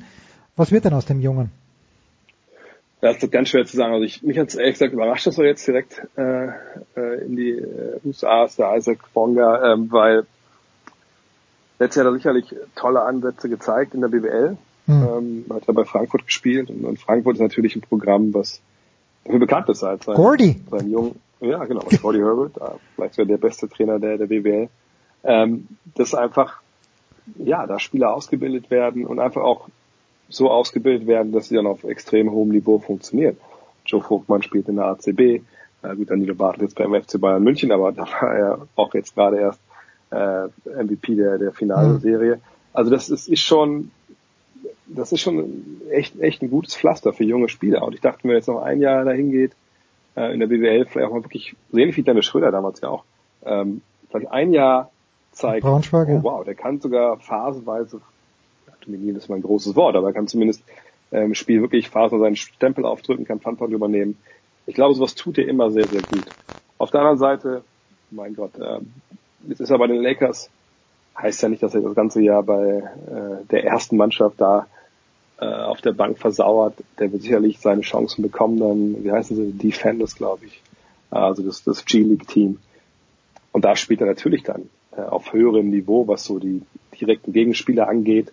Ja, denn äh, da müssen wir uns ja nichts vormachen. Also das Talentlevel individuell ist in der äh, G-League natürlich das zweithöchste, ja, vielleicht, war vielleicht das dritthöchste der Welt, weil die Euroleague würde ich schon mal vorher ein, einsortieren, aber so durch die Bank weg die Athletik, die es da gibt, sind ja halt einfach auch viele Leute, die natürlich, ähm, wenn sie in Europa kommen, absolut Leistungsträger sind, die da spielen. Und äh, hier ist der Basketball komplett ein anderer, aber das hilft dir natürlich auch, wenn du in der NBA deine Zukunft siehst. Ich denke, bei sehr Hartenstein haben wir es ja auch gerade gesehen, der hat in seinem ersten Jahr da bei den Rio Grande Valley Vipers einfach gelernt, wie dieses amerikanische Basketball-Ding geht. Und da gibt es viele, viele subtile und nicht subtile Unterschiede. Ähm, und ich denke, den Weg wird Bonga dann auch gehen und Lakers haben Zeit. Äh, sie haben ja Rajon Rondo, sie haben Lonzo Ball. Sicherlich kann es gut sein, dass seine Zukunft nicht auf, auf Point Guard liegt in der NBA, sondern eher so auf, auf dem Flügel, aber auch damit mit Ballführeraufgaben. Äh, aber wie gesagt, er hat Zeit. Ich denke, die Lakers haben Zeit. Und alles, was er jetzt lernt, ja, das ist natürlich dann gut. Und ähm, solange sein Weg da konstant weitergeht, auch halt in der G-League, dann, dann kann man sich auf ihn freuen. Ob was da aus ihm wird, ist halt super, super, super schwer zu sagen. Also ich denke schon, dass er jemand sein kann, der äh, eine Rotation halt in, der, in einem NBA-Team Leistung bringen kann. Genau wie äh, Moritz Wagner halt auch. Aber wir müssen abwarten. Das war noch ein ziemlich junger Typ und den Wurf, den müsste er noch ein bisschen schneller nochmal loswerden. Ähm, aber warten wir ab. Auf jeden Fall ist er ein sehr, sehr interessanter äh, Spieler auch für die Lakers. Du hast Lonzo Ball erwähnt, da hat der Papa ja gesagt, dass äh, er jeden Spieler besser macht, auch LeBron James. Das muss für Isaac Bonga natürlich auch gelten. Kriegt er schon garantiertes Geld? Abschließende Basketballfrage, Bonga. Also hat er so einen, so einen, äh, ich weiß nicht, Rookie-Vertrag und kriegt er 200.000 Dollar im Jahr? Wie schaut das aus bei dem? Ja, er ist ja ein, äh, ein, ein, ein Zweitrundenspieler gewesen. Ähm, sprich, ähm, da ist es dann immer so, dass du eigentlich kein garantiertes, äh, also sagen wir so, es gibt ja keinen Rookie Salary Cap, äh, in dem Sinn, dass du das dann festlegst, wie viel Geld du verdienen kannst in der zweiten Runde. Ähm, diese Verträge äh, enden auch in der Regel früher. Mhm. Und ähm, oft sagt man auch, ey, bevor ich irgendwie am Ende der, der ersten Runde gedraftet würde, dann lieber zweite Runde, ähm, weil dann ähm, kann ich früher halt eincashen. Bei ihm war es jetzt so, er hat unterschrieben für, für drei Jahre, ähm, ist eine Million Dollar im ersten Jahr, 1,4 im zweiten, 1,7 im dritten, dann wird er Restricted Free Agent. Ähm, das ist, glaube ich, ein ganz, Ach ein ganz guter Deal für Und, ihn. und wir fragen uns, Also, wenn warum er aus, äh, von Gordy weggeht. Ich rechne Ja. mal kurz zusammen. Das sind 4,1 Millionen, wenn ich mal richtig gerechnet habe. Nicht so übel. Ja, das ist, das ist ein guter Deal gewesen. gewesen. Ähm, und dann ist er halt äh, 2020, wie gesagt, bereits dann schon äh, Restricted Free Agent, sprich andere Teams können Angebote machen, die Lakers können mit allen gleichziehen, wenn er woanders hinwechseln will.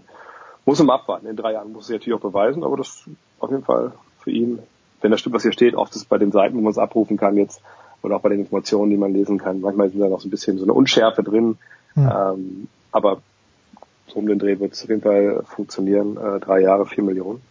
Ja, das ist, ist nicht schlecht. Nicht übel.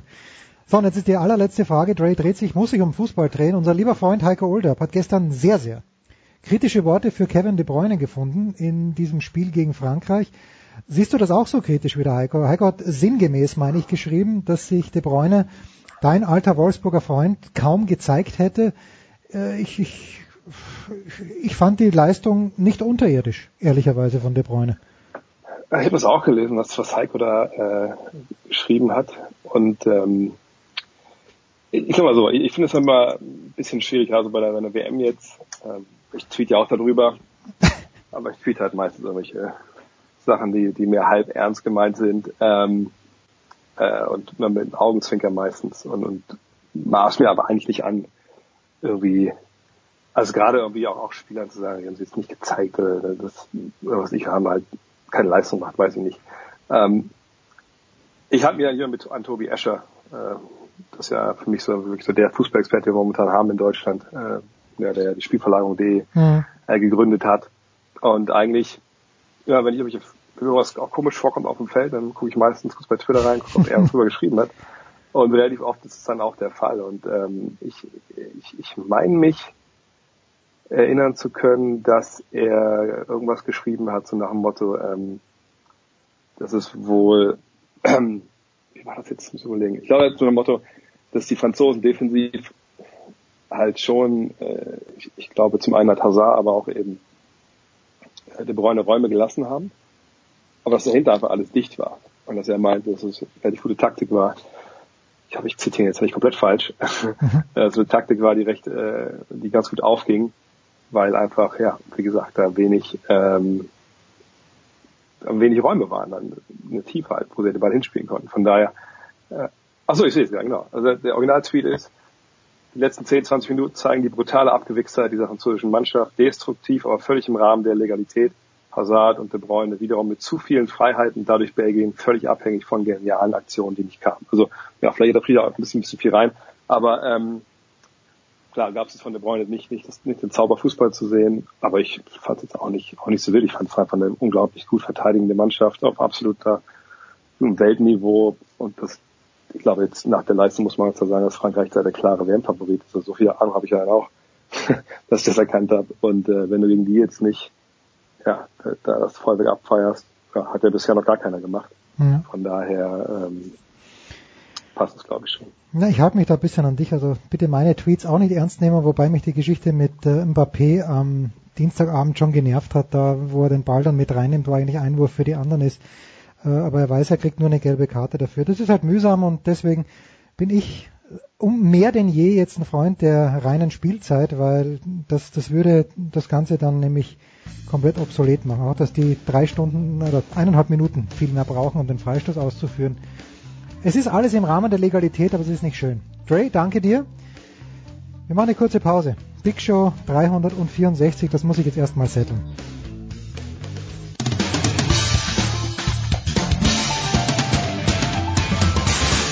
Hallo, hier ist Uwe Gensheimer und ihr hört Sportradio 360.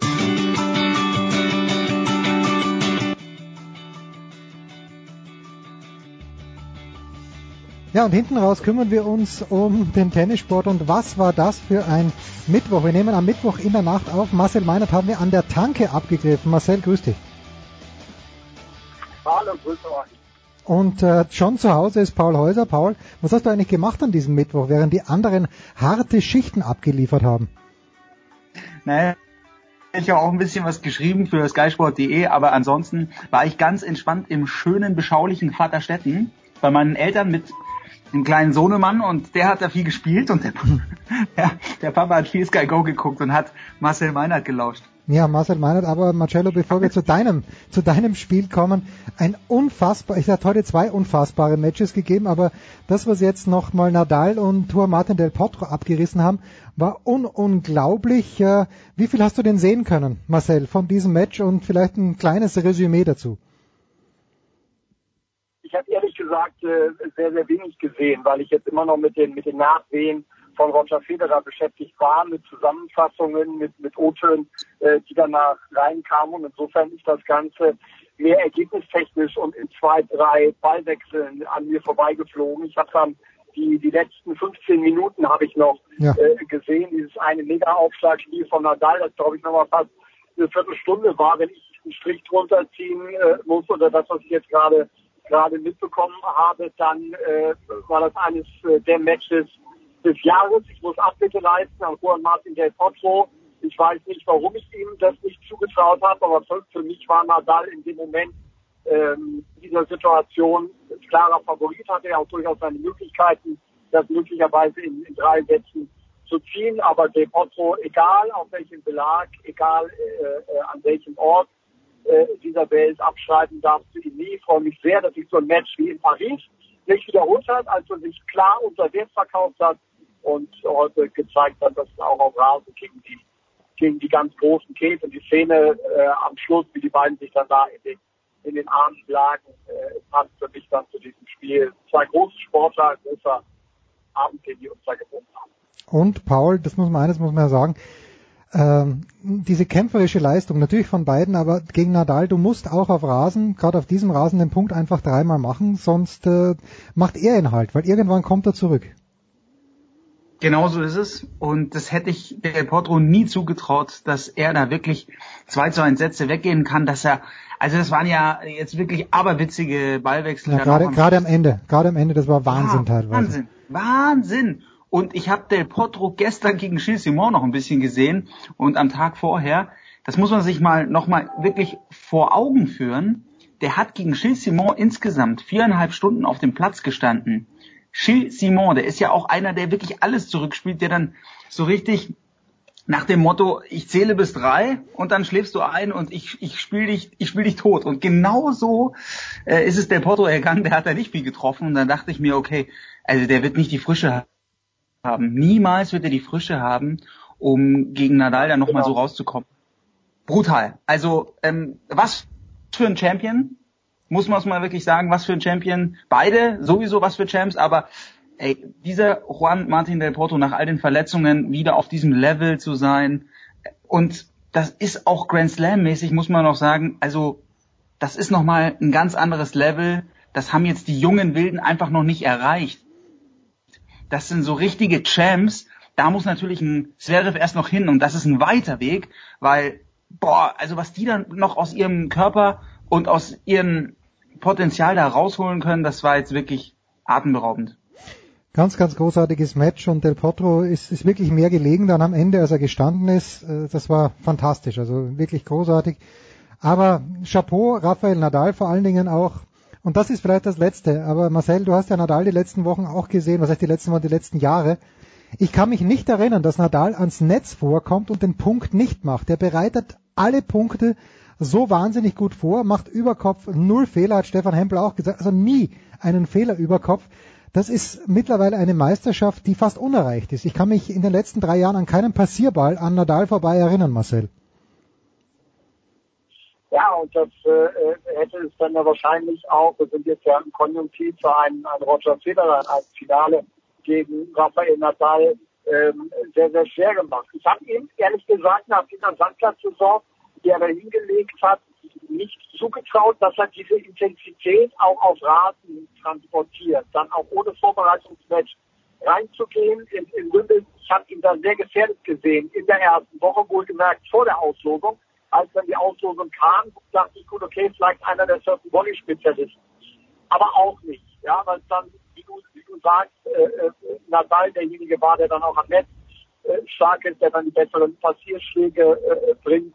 Also da hat einer aber so viel Hunger nochmal entwickelt, auch auf diesen Wimbledon-Titel, wo ich gedacht habe, so jetzt wie, wie jetzt das letzte Jahr gelaufen ist, äh, ist möglicherweise nicht mehr on top auf seiner Prioritätenliste.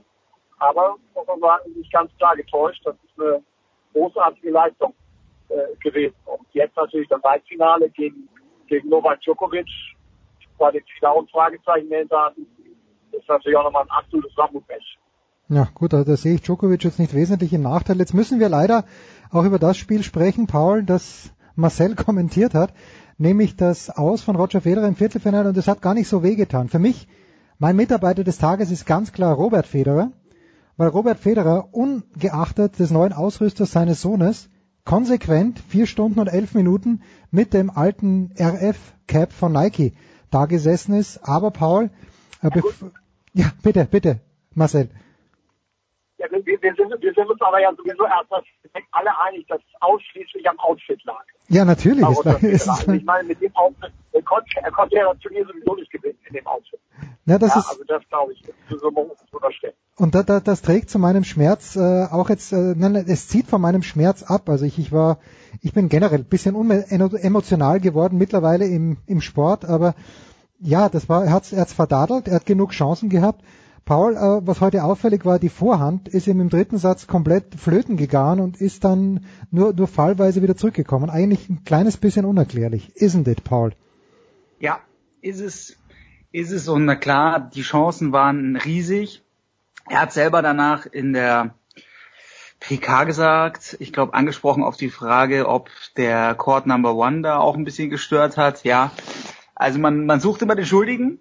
Court Number One, äh, der Ausstatter, am Ende konnte Federer heute dann nicht mehr sein bestes Tennis in den entscheidenden Phasen abrufen, so wie man das von ihm gewohnt ist. Und 0,40 hat er gehabt, glaube ich, ja, in, im dritten, dritten Satz, Satz nochmal, als er, als er Break zurücklag, ne? Ja. Chancen aufs, aufs Rebreak und dann auf den Tiebreak.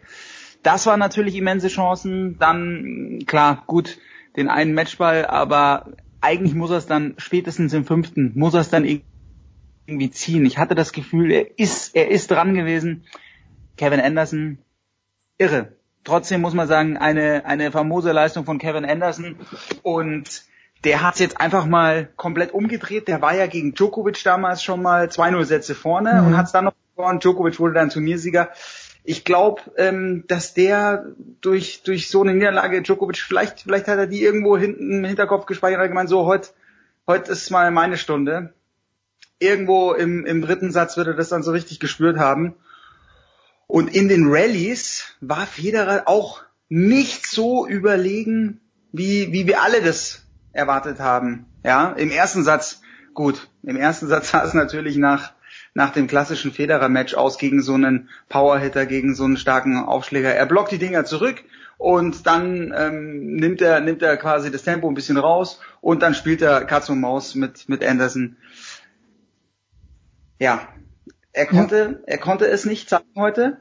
Und klar, solche Tage gibt's immer im Sport, solche Tage gibt's auch, hat es auch immer mal wieder bei Federer gegeben. Und ich, ich bin nochmal durch seine ganzen Wimbledon-Niederlagen heute mal kurz durchgegangen. Und am häufigsten, wenn er verloren hat im Wimbledon, hat er jetzt im Viertelfinale verloren. Genau. Ja. Aber ja, es ist bitter, aber er hat auch gleich gesagt, er kommt wieder. Er kommt auf jeden Fall wieder. Und das ist doch mal die schöne, die wichtige und die positive Nachricht für alle Federer-Fans. Ja, ich Zum hoffe, ich hoffe dann nächstes Jahr, wenn er die 30 Millionen abgestaubt hat, fürs erste Jahr wieder in Nike-Kluft. Marcel, das hat mich schon überrascht, dass äh, Federer wirklich die Rallyes dann mitgegangen ist, aber nur Treibschläge gespielt hat. Weißt du, da viel zu wenig Slice, alle in der gleichen Länge, die Anderson gut bekommen ist, das hat mich irritiert.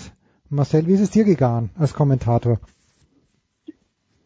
Ja, ja, ge- ja, genauso. Es war dann zwischendurch war es mal wieder ein bisschen mehr Variabilität, aber das war dann auch in erster Linie das, das, das, das Winkelspiel. Und es gab ja durchaus Situationen, wo er gemerkt haben muss, dass der, dass der Slice gut funktioniert, dass auch ein Stopball gut funktioniert. Das war im ersten Satz zum Beispiel, aber entweder ist er dann nicht mehr, nicht mehr drauf gekommen im vierten oder im fünften Satz oder hat dann äh, an andere Dinge gedacht, wollte es dann möglichst einfach machen, möglicherweise. Ähm, aber das hat dann, hat dann nicht funktioniert. Und ich dachte auch, also es war in der Tat im fünften Satz eine Phase, wo, wo ich den Eindruck hatte, dass, äh, Paul das auch sagte, Federer eigentlich der bessere Spieler ist, aber da war dann plötzlich diese Big Point Mentalität weg. Da war dann auf einmal Kevin Anderson derjenige, der die wichtigen Punkte macht, der nach 015, 030 zurückkommt, der, der, der Breakbälle abwehrt. Und es waren etliche untypische Federer-Situationen dabei, die aber auch nicht so überraschend kommen, weil wir die in ähnlicher Form in Halle auch schon erlebt haben. Und er hat dann, dann, dann war es halt ein Arbeiten, dann war es halt kein Spielen, kein, kein Glänzen mehr, immer noch so für zwei, drei Punkte, aber er hat dann nie mehr diese, diese Leichtigkeit äh, äh, gefunden. Und äh, dann ist natürlich auch, was jetzt Paul äh, dann, dann noch nicht, also dieses, dieses Dreh- Drehbuch, diese Storyline an sich vom vergebenen Matchball angefangen, dann über die Chancen zum Rebreak, die er nicht genutzt hat, bis hinein in dieses unfassbare 23. Aufschlagspiel oder 23. Spiel im fünften Satz lässt sich durch einen Flieger rausbringen, dann ist der Netzroller, das Publikum ist, ist äh, aufgeregt, äh, in dem Moment wird es dann auch ein bisschen lauter, er verzieht die Vorhand, da läuft dann auf einmal alles, alles gegen ihn. Also da wollte scheinbar auch irgendjemand anders dann Kevin Anderson äh, da noch da noch ein bisschen helfen.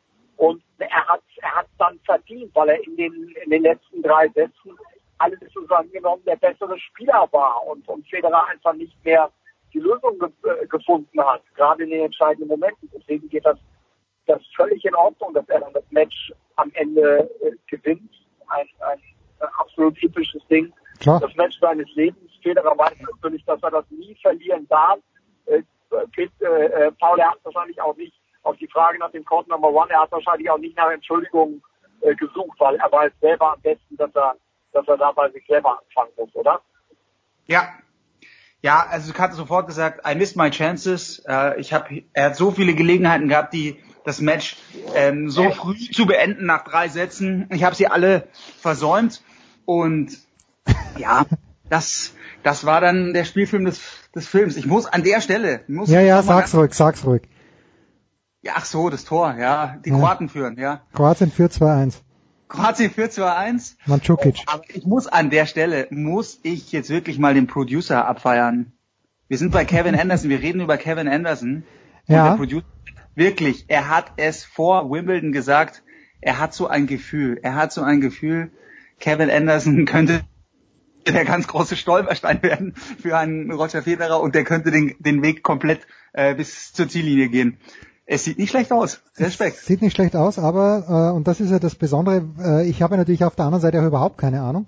Und zwar hat mich ein anderer Sky-Kollege, und das war nicht Markus Gaub, gefragt, ob ich denn glaube, dass John Isner in Wimbledon irgendwas reißen kann. Und ich habe zu diesem Kollegen gesagt, vergiss es, der kann überhaupt nichts reißen, weil irgendwie, obwohl Rasen ja passen müsste, geht er immer früher raus. Jetzt steht John Isner im Halbfinale gegen Kevin Anderson. Aber, jetzt kommt's. Wenn ich es richtig gelesen habe, elfmal haben die beiden gespielt, achtmal Isner gewonnen und davon die letzten fünf Spiele. Also vielleicht, Paul, kann ich mir meinen Kevin Anderson sonst wo hinschieben. Das kann natürlich sein. Ich wollte gerade sagen, für mich wäre jetzt vom Gefühl her, wäre der Top, wäre jetzt der Favorit Isner auch in dem Duell, weil ich habe den äh, heute nur so am Rande gesehen. Äh, Raonic hatte dann irgendwie auch Probleme, aber ich habe ein bisschen was mitbekommen gegen Tsitsipas. Der hatte im zweiten Satz, das müsst ihr euch noch mal reinziehen, der hatte im zweiten Satz gegen Tsitsipas eine Quote beim ersten Aufschlag von über 91 Prozent. Ja. Irgendwas, 93 Prozent. Der Tsitsipas hat gemeint, er hatte das Gefühl, er war überhaupt nicht auf dem Platz. Er hatte überhaupt nicht das Gefühl, dass er da äh, jemals eine Chance haben wird. So. Und wenn der sich in den Rausch serviert, dann kann auch der Anderson nicht viel machen, aber es riecht natürlich nach Tiebreaks wieder mal zwischen, zwischen den beiden. Und das ist dann, das, das kann eine ganz, ganz zähe Nuss werden. Ja, John Isner gewinnt heuer in Und Miami. das heißt jetzt auch, dass dann Donald Trump am Freitag nach Wimbledon kommt, glaube ich, ne? Naja, Oh er aber, pass auf, äh, Gerald Kleffmann ist ja in Wimbledon und hat heute getweetet, dass drei Katastrophen eintreten können und zwei sind, nein, es sind, äh, zwei sind quasi eingetreten, ja, so rum ist richtig. Die Engländer verlieren gerade, obwohl jetzt Jamie Vardy reinkommt, das wird es aber nicht rausreißen. Äh, Roger Federer ist raus, morgen soll es zu regnen beginnen und Trump kommt, ähm, der Regen ist noch das geringste Problem, weil man hat ja ein Dach äh, und am Freitag kommt dann Donald Trump, das wäre natürlich Wahnsinn äh, zu, zum weißen John Isner. Er kommt nicht zur dunkelhäutigen Serena Williams, sondern zum weißen John Isner. Achtung, Ausgleich England, nein. Ähm, ja, ein Wort noch zu, und dann lasse ich euch auch äh, in den wohlverdienten Abend lauschen. Angesprochen ein bisschen war, natürlich haben wir alle Ma- Marcells Spiel angeschaut, Federer gegen Anderson, aber Kenny Shigori hat mehr gewonnen, als ich dachte, nämlich einen Satz, Paul. Aber Novak Djokovic mit diesem Team, das er jetzt wieder um sich hat, ich glaube, der, der ist für mich, es ist mindestens eine 50-50-Geschichte gegen, gegen Nadal. Was sagst du? Ja, 50-50. Ich sag schon 55, 45 für Nadal. Aber klar, der hat jetzt richtig Körner gelassen und der Joker ist wieder, ist wieder da. Ich hätte dem Joker ähm, auch zugetraut, dass er, dass er Nadal und Federer back-to-back schlägt. So, so weit ist es schon gekommen, dass ich, dass ich ihm das zutraue, ja. Das ist ja, das ist ja Wahnsinn. Ähm, das hätte man von einem Djokovic ähm, so vor den French Open oder so hätte man hätte man das nie gesagt, ja. Aber da bin ich wahrscheinlich auch nicht alleine, oder? Also da, da das seht ihr wahrscheinlich ähnlich. Also Djokovic, Nein, ganz genau. Djokovic gegen Nadal ist dann wohl das vorgezogene Endspiel jetzt. Für mich. Marcel? Ja, das war also das, also vom Gefühl her natürlich. Da, da bin ich bin ich völlig bei dir, auch was die Emotionalität äh, angeht, ist die Partie natürlich äh, äh, tausendmal so sexy wie wie Anderson gegen gegen Isner. Aber wenn es dann hart auf hart kommt am Sonntag, dann bin ich mir äh, nicht ganz so sicher. Natürlich wird dann der Sieger auf Nadal Djokovic Favorit sein, aber ausgemacht ist das noch nicht. Das ist dann ungefähr so eine Konstellation wie wie heute bei bei gegen gegen Federer. Also wenn es da der Aufschlagstarke macht, äh, dann, dann wäre es eher eine Überraschung. Also das war ja, das war ja so mein mein Tipp vor Wimbledon. Also wenn irgendeiner da gefährlich werden kann, dann ist es einer der der drei Aufschlagstarken, äh, äh, Raonic, Anderson, Isner. Jetzt sind äh, Anderson und Isner dann äh, am Ende geworden. Ich, ich würde mich auch freuen, wenn es dann eher eine spielerische Komponente durchsetzt. Aber wollen wir mal wollen wir mal abwarten. Ich muss übrigens zu den Katastrophen von Gerald Klempner noch eine weitere eine weitere hinzufügen. Er muss nicht nur mit Donald Trump leben, sondern fürchterlicherweise auch noch mit mir. Ich werde ihn dann morgen auch noch mal zwei Tage belästigen auf der Anlage. Ist doch herrlich. äh, mir das ganze Treiben dann mal von morgen aus. Ja, bitte, ist doch überragend. Muss mal richtig da alle durchmischen, ne? Ja. Über die Damen reden wir dann, über die Damen. Ja, die Ladies müssen wir schon noch zwei Sätze. Ja, sag, sag, sag schnell, kommen noch zwei Sätze, ja. Ja, also, komm, ich, will, ich will von euch jetzt einfach nur kurz wissen, ähm, Ostapenko gegen Serena oder traut ihr es der Angie mehr zu oder der Jule oder beiden? Ich, ich mein Gefühl sagt wirklich so ein bisschen Ostapenko Serena, Mein- aber auch nur ganz knapp, leider. ne, mein Gefühl sagt, dass die Kerber das gewinnen wird, weil die Ostapenko viel zu viel Fehler macht. Wobei, das war ja, war ja immer schon so, die letzten Spiele hat sie trotzdem gewonnen und äh, ich glaube dann aber, ich habe ja Serena gegen Julia in Paris gesehen, da bin ich am Platz gesessen und war schockiert, um wie viel besser das Serena war. Und ich glaube, die wird's gewinnen. Also für mich ein Finale wie 2016 Kerber gegen Williams. Marcel? Ich würde das, ich würde das so unterschreiben. Also wenn eine, eine von den beiden Deutschen Geschichten bei Angie sehe ich, höher als äh, bei Jule. Äh, glaube aber, dass Ostapenko eine, eine gefährliche Gegnerin sein kann auf Rasen und mit der Nervenstärke, die sie zuletzt gezeigt hat, plus mit der Routine in dieser Situation, würde ich da aber, aber sagen, äh, pro Kerber. Zum Zeitpunkt unserer Ausstrahlung werden wir ein bisschen was schon wissen. Beide Spiele werden noch nicht rum sein, aber Ja.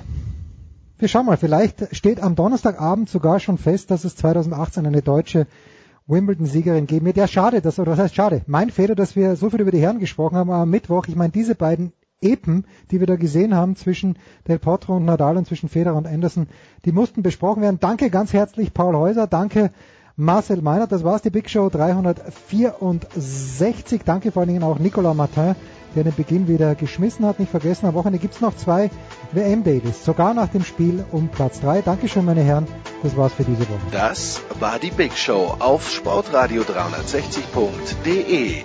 Folgen Sie uns auf Twitter, klicken Sie den Gefällt mir-Button auf unserer Facebook-Seite und abonnieren Sie uns via RSS-Feed oder auf iTunes. Die nächste Ausgabe der Big Show gibt es am kommenden Donnerstag. Bis dahin sollten Sie die Zeit nutzen und die weiteren Angebote auf sportradio360.de wahrnehmen. Play Ball! Da ist gar nichts toll!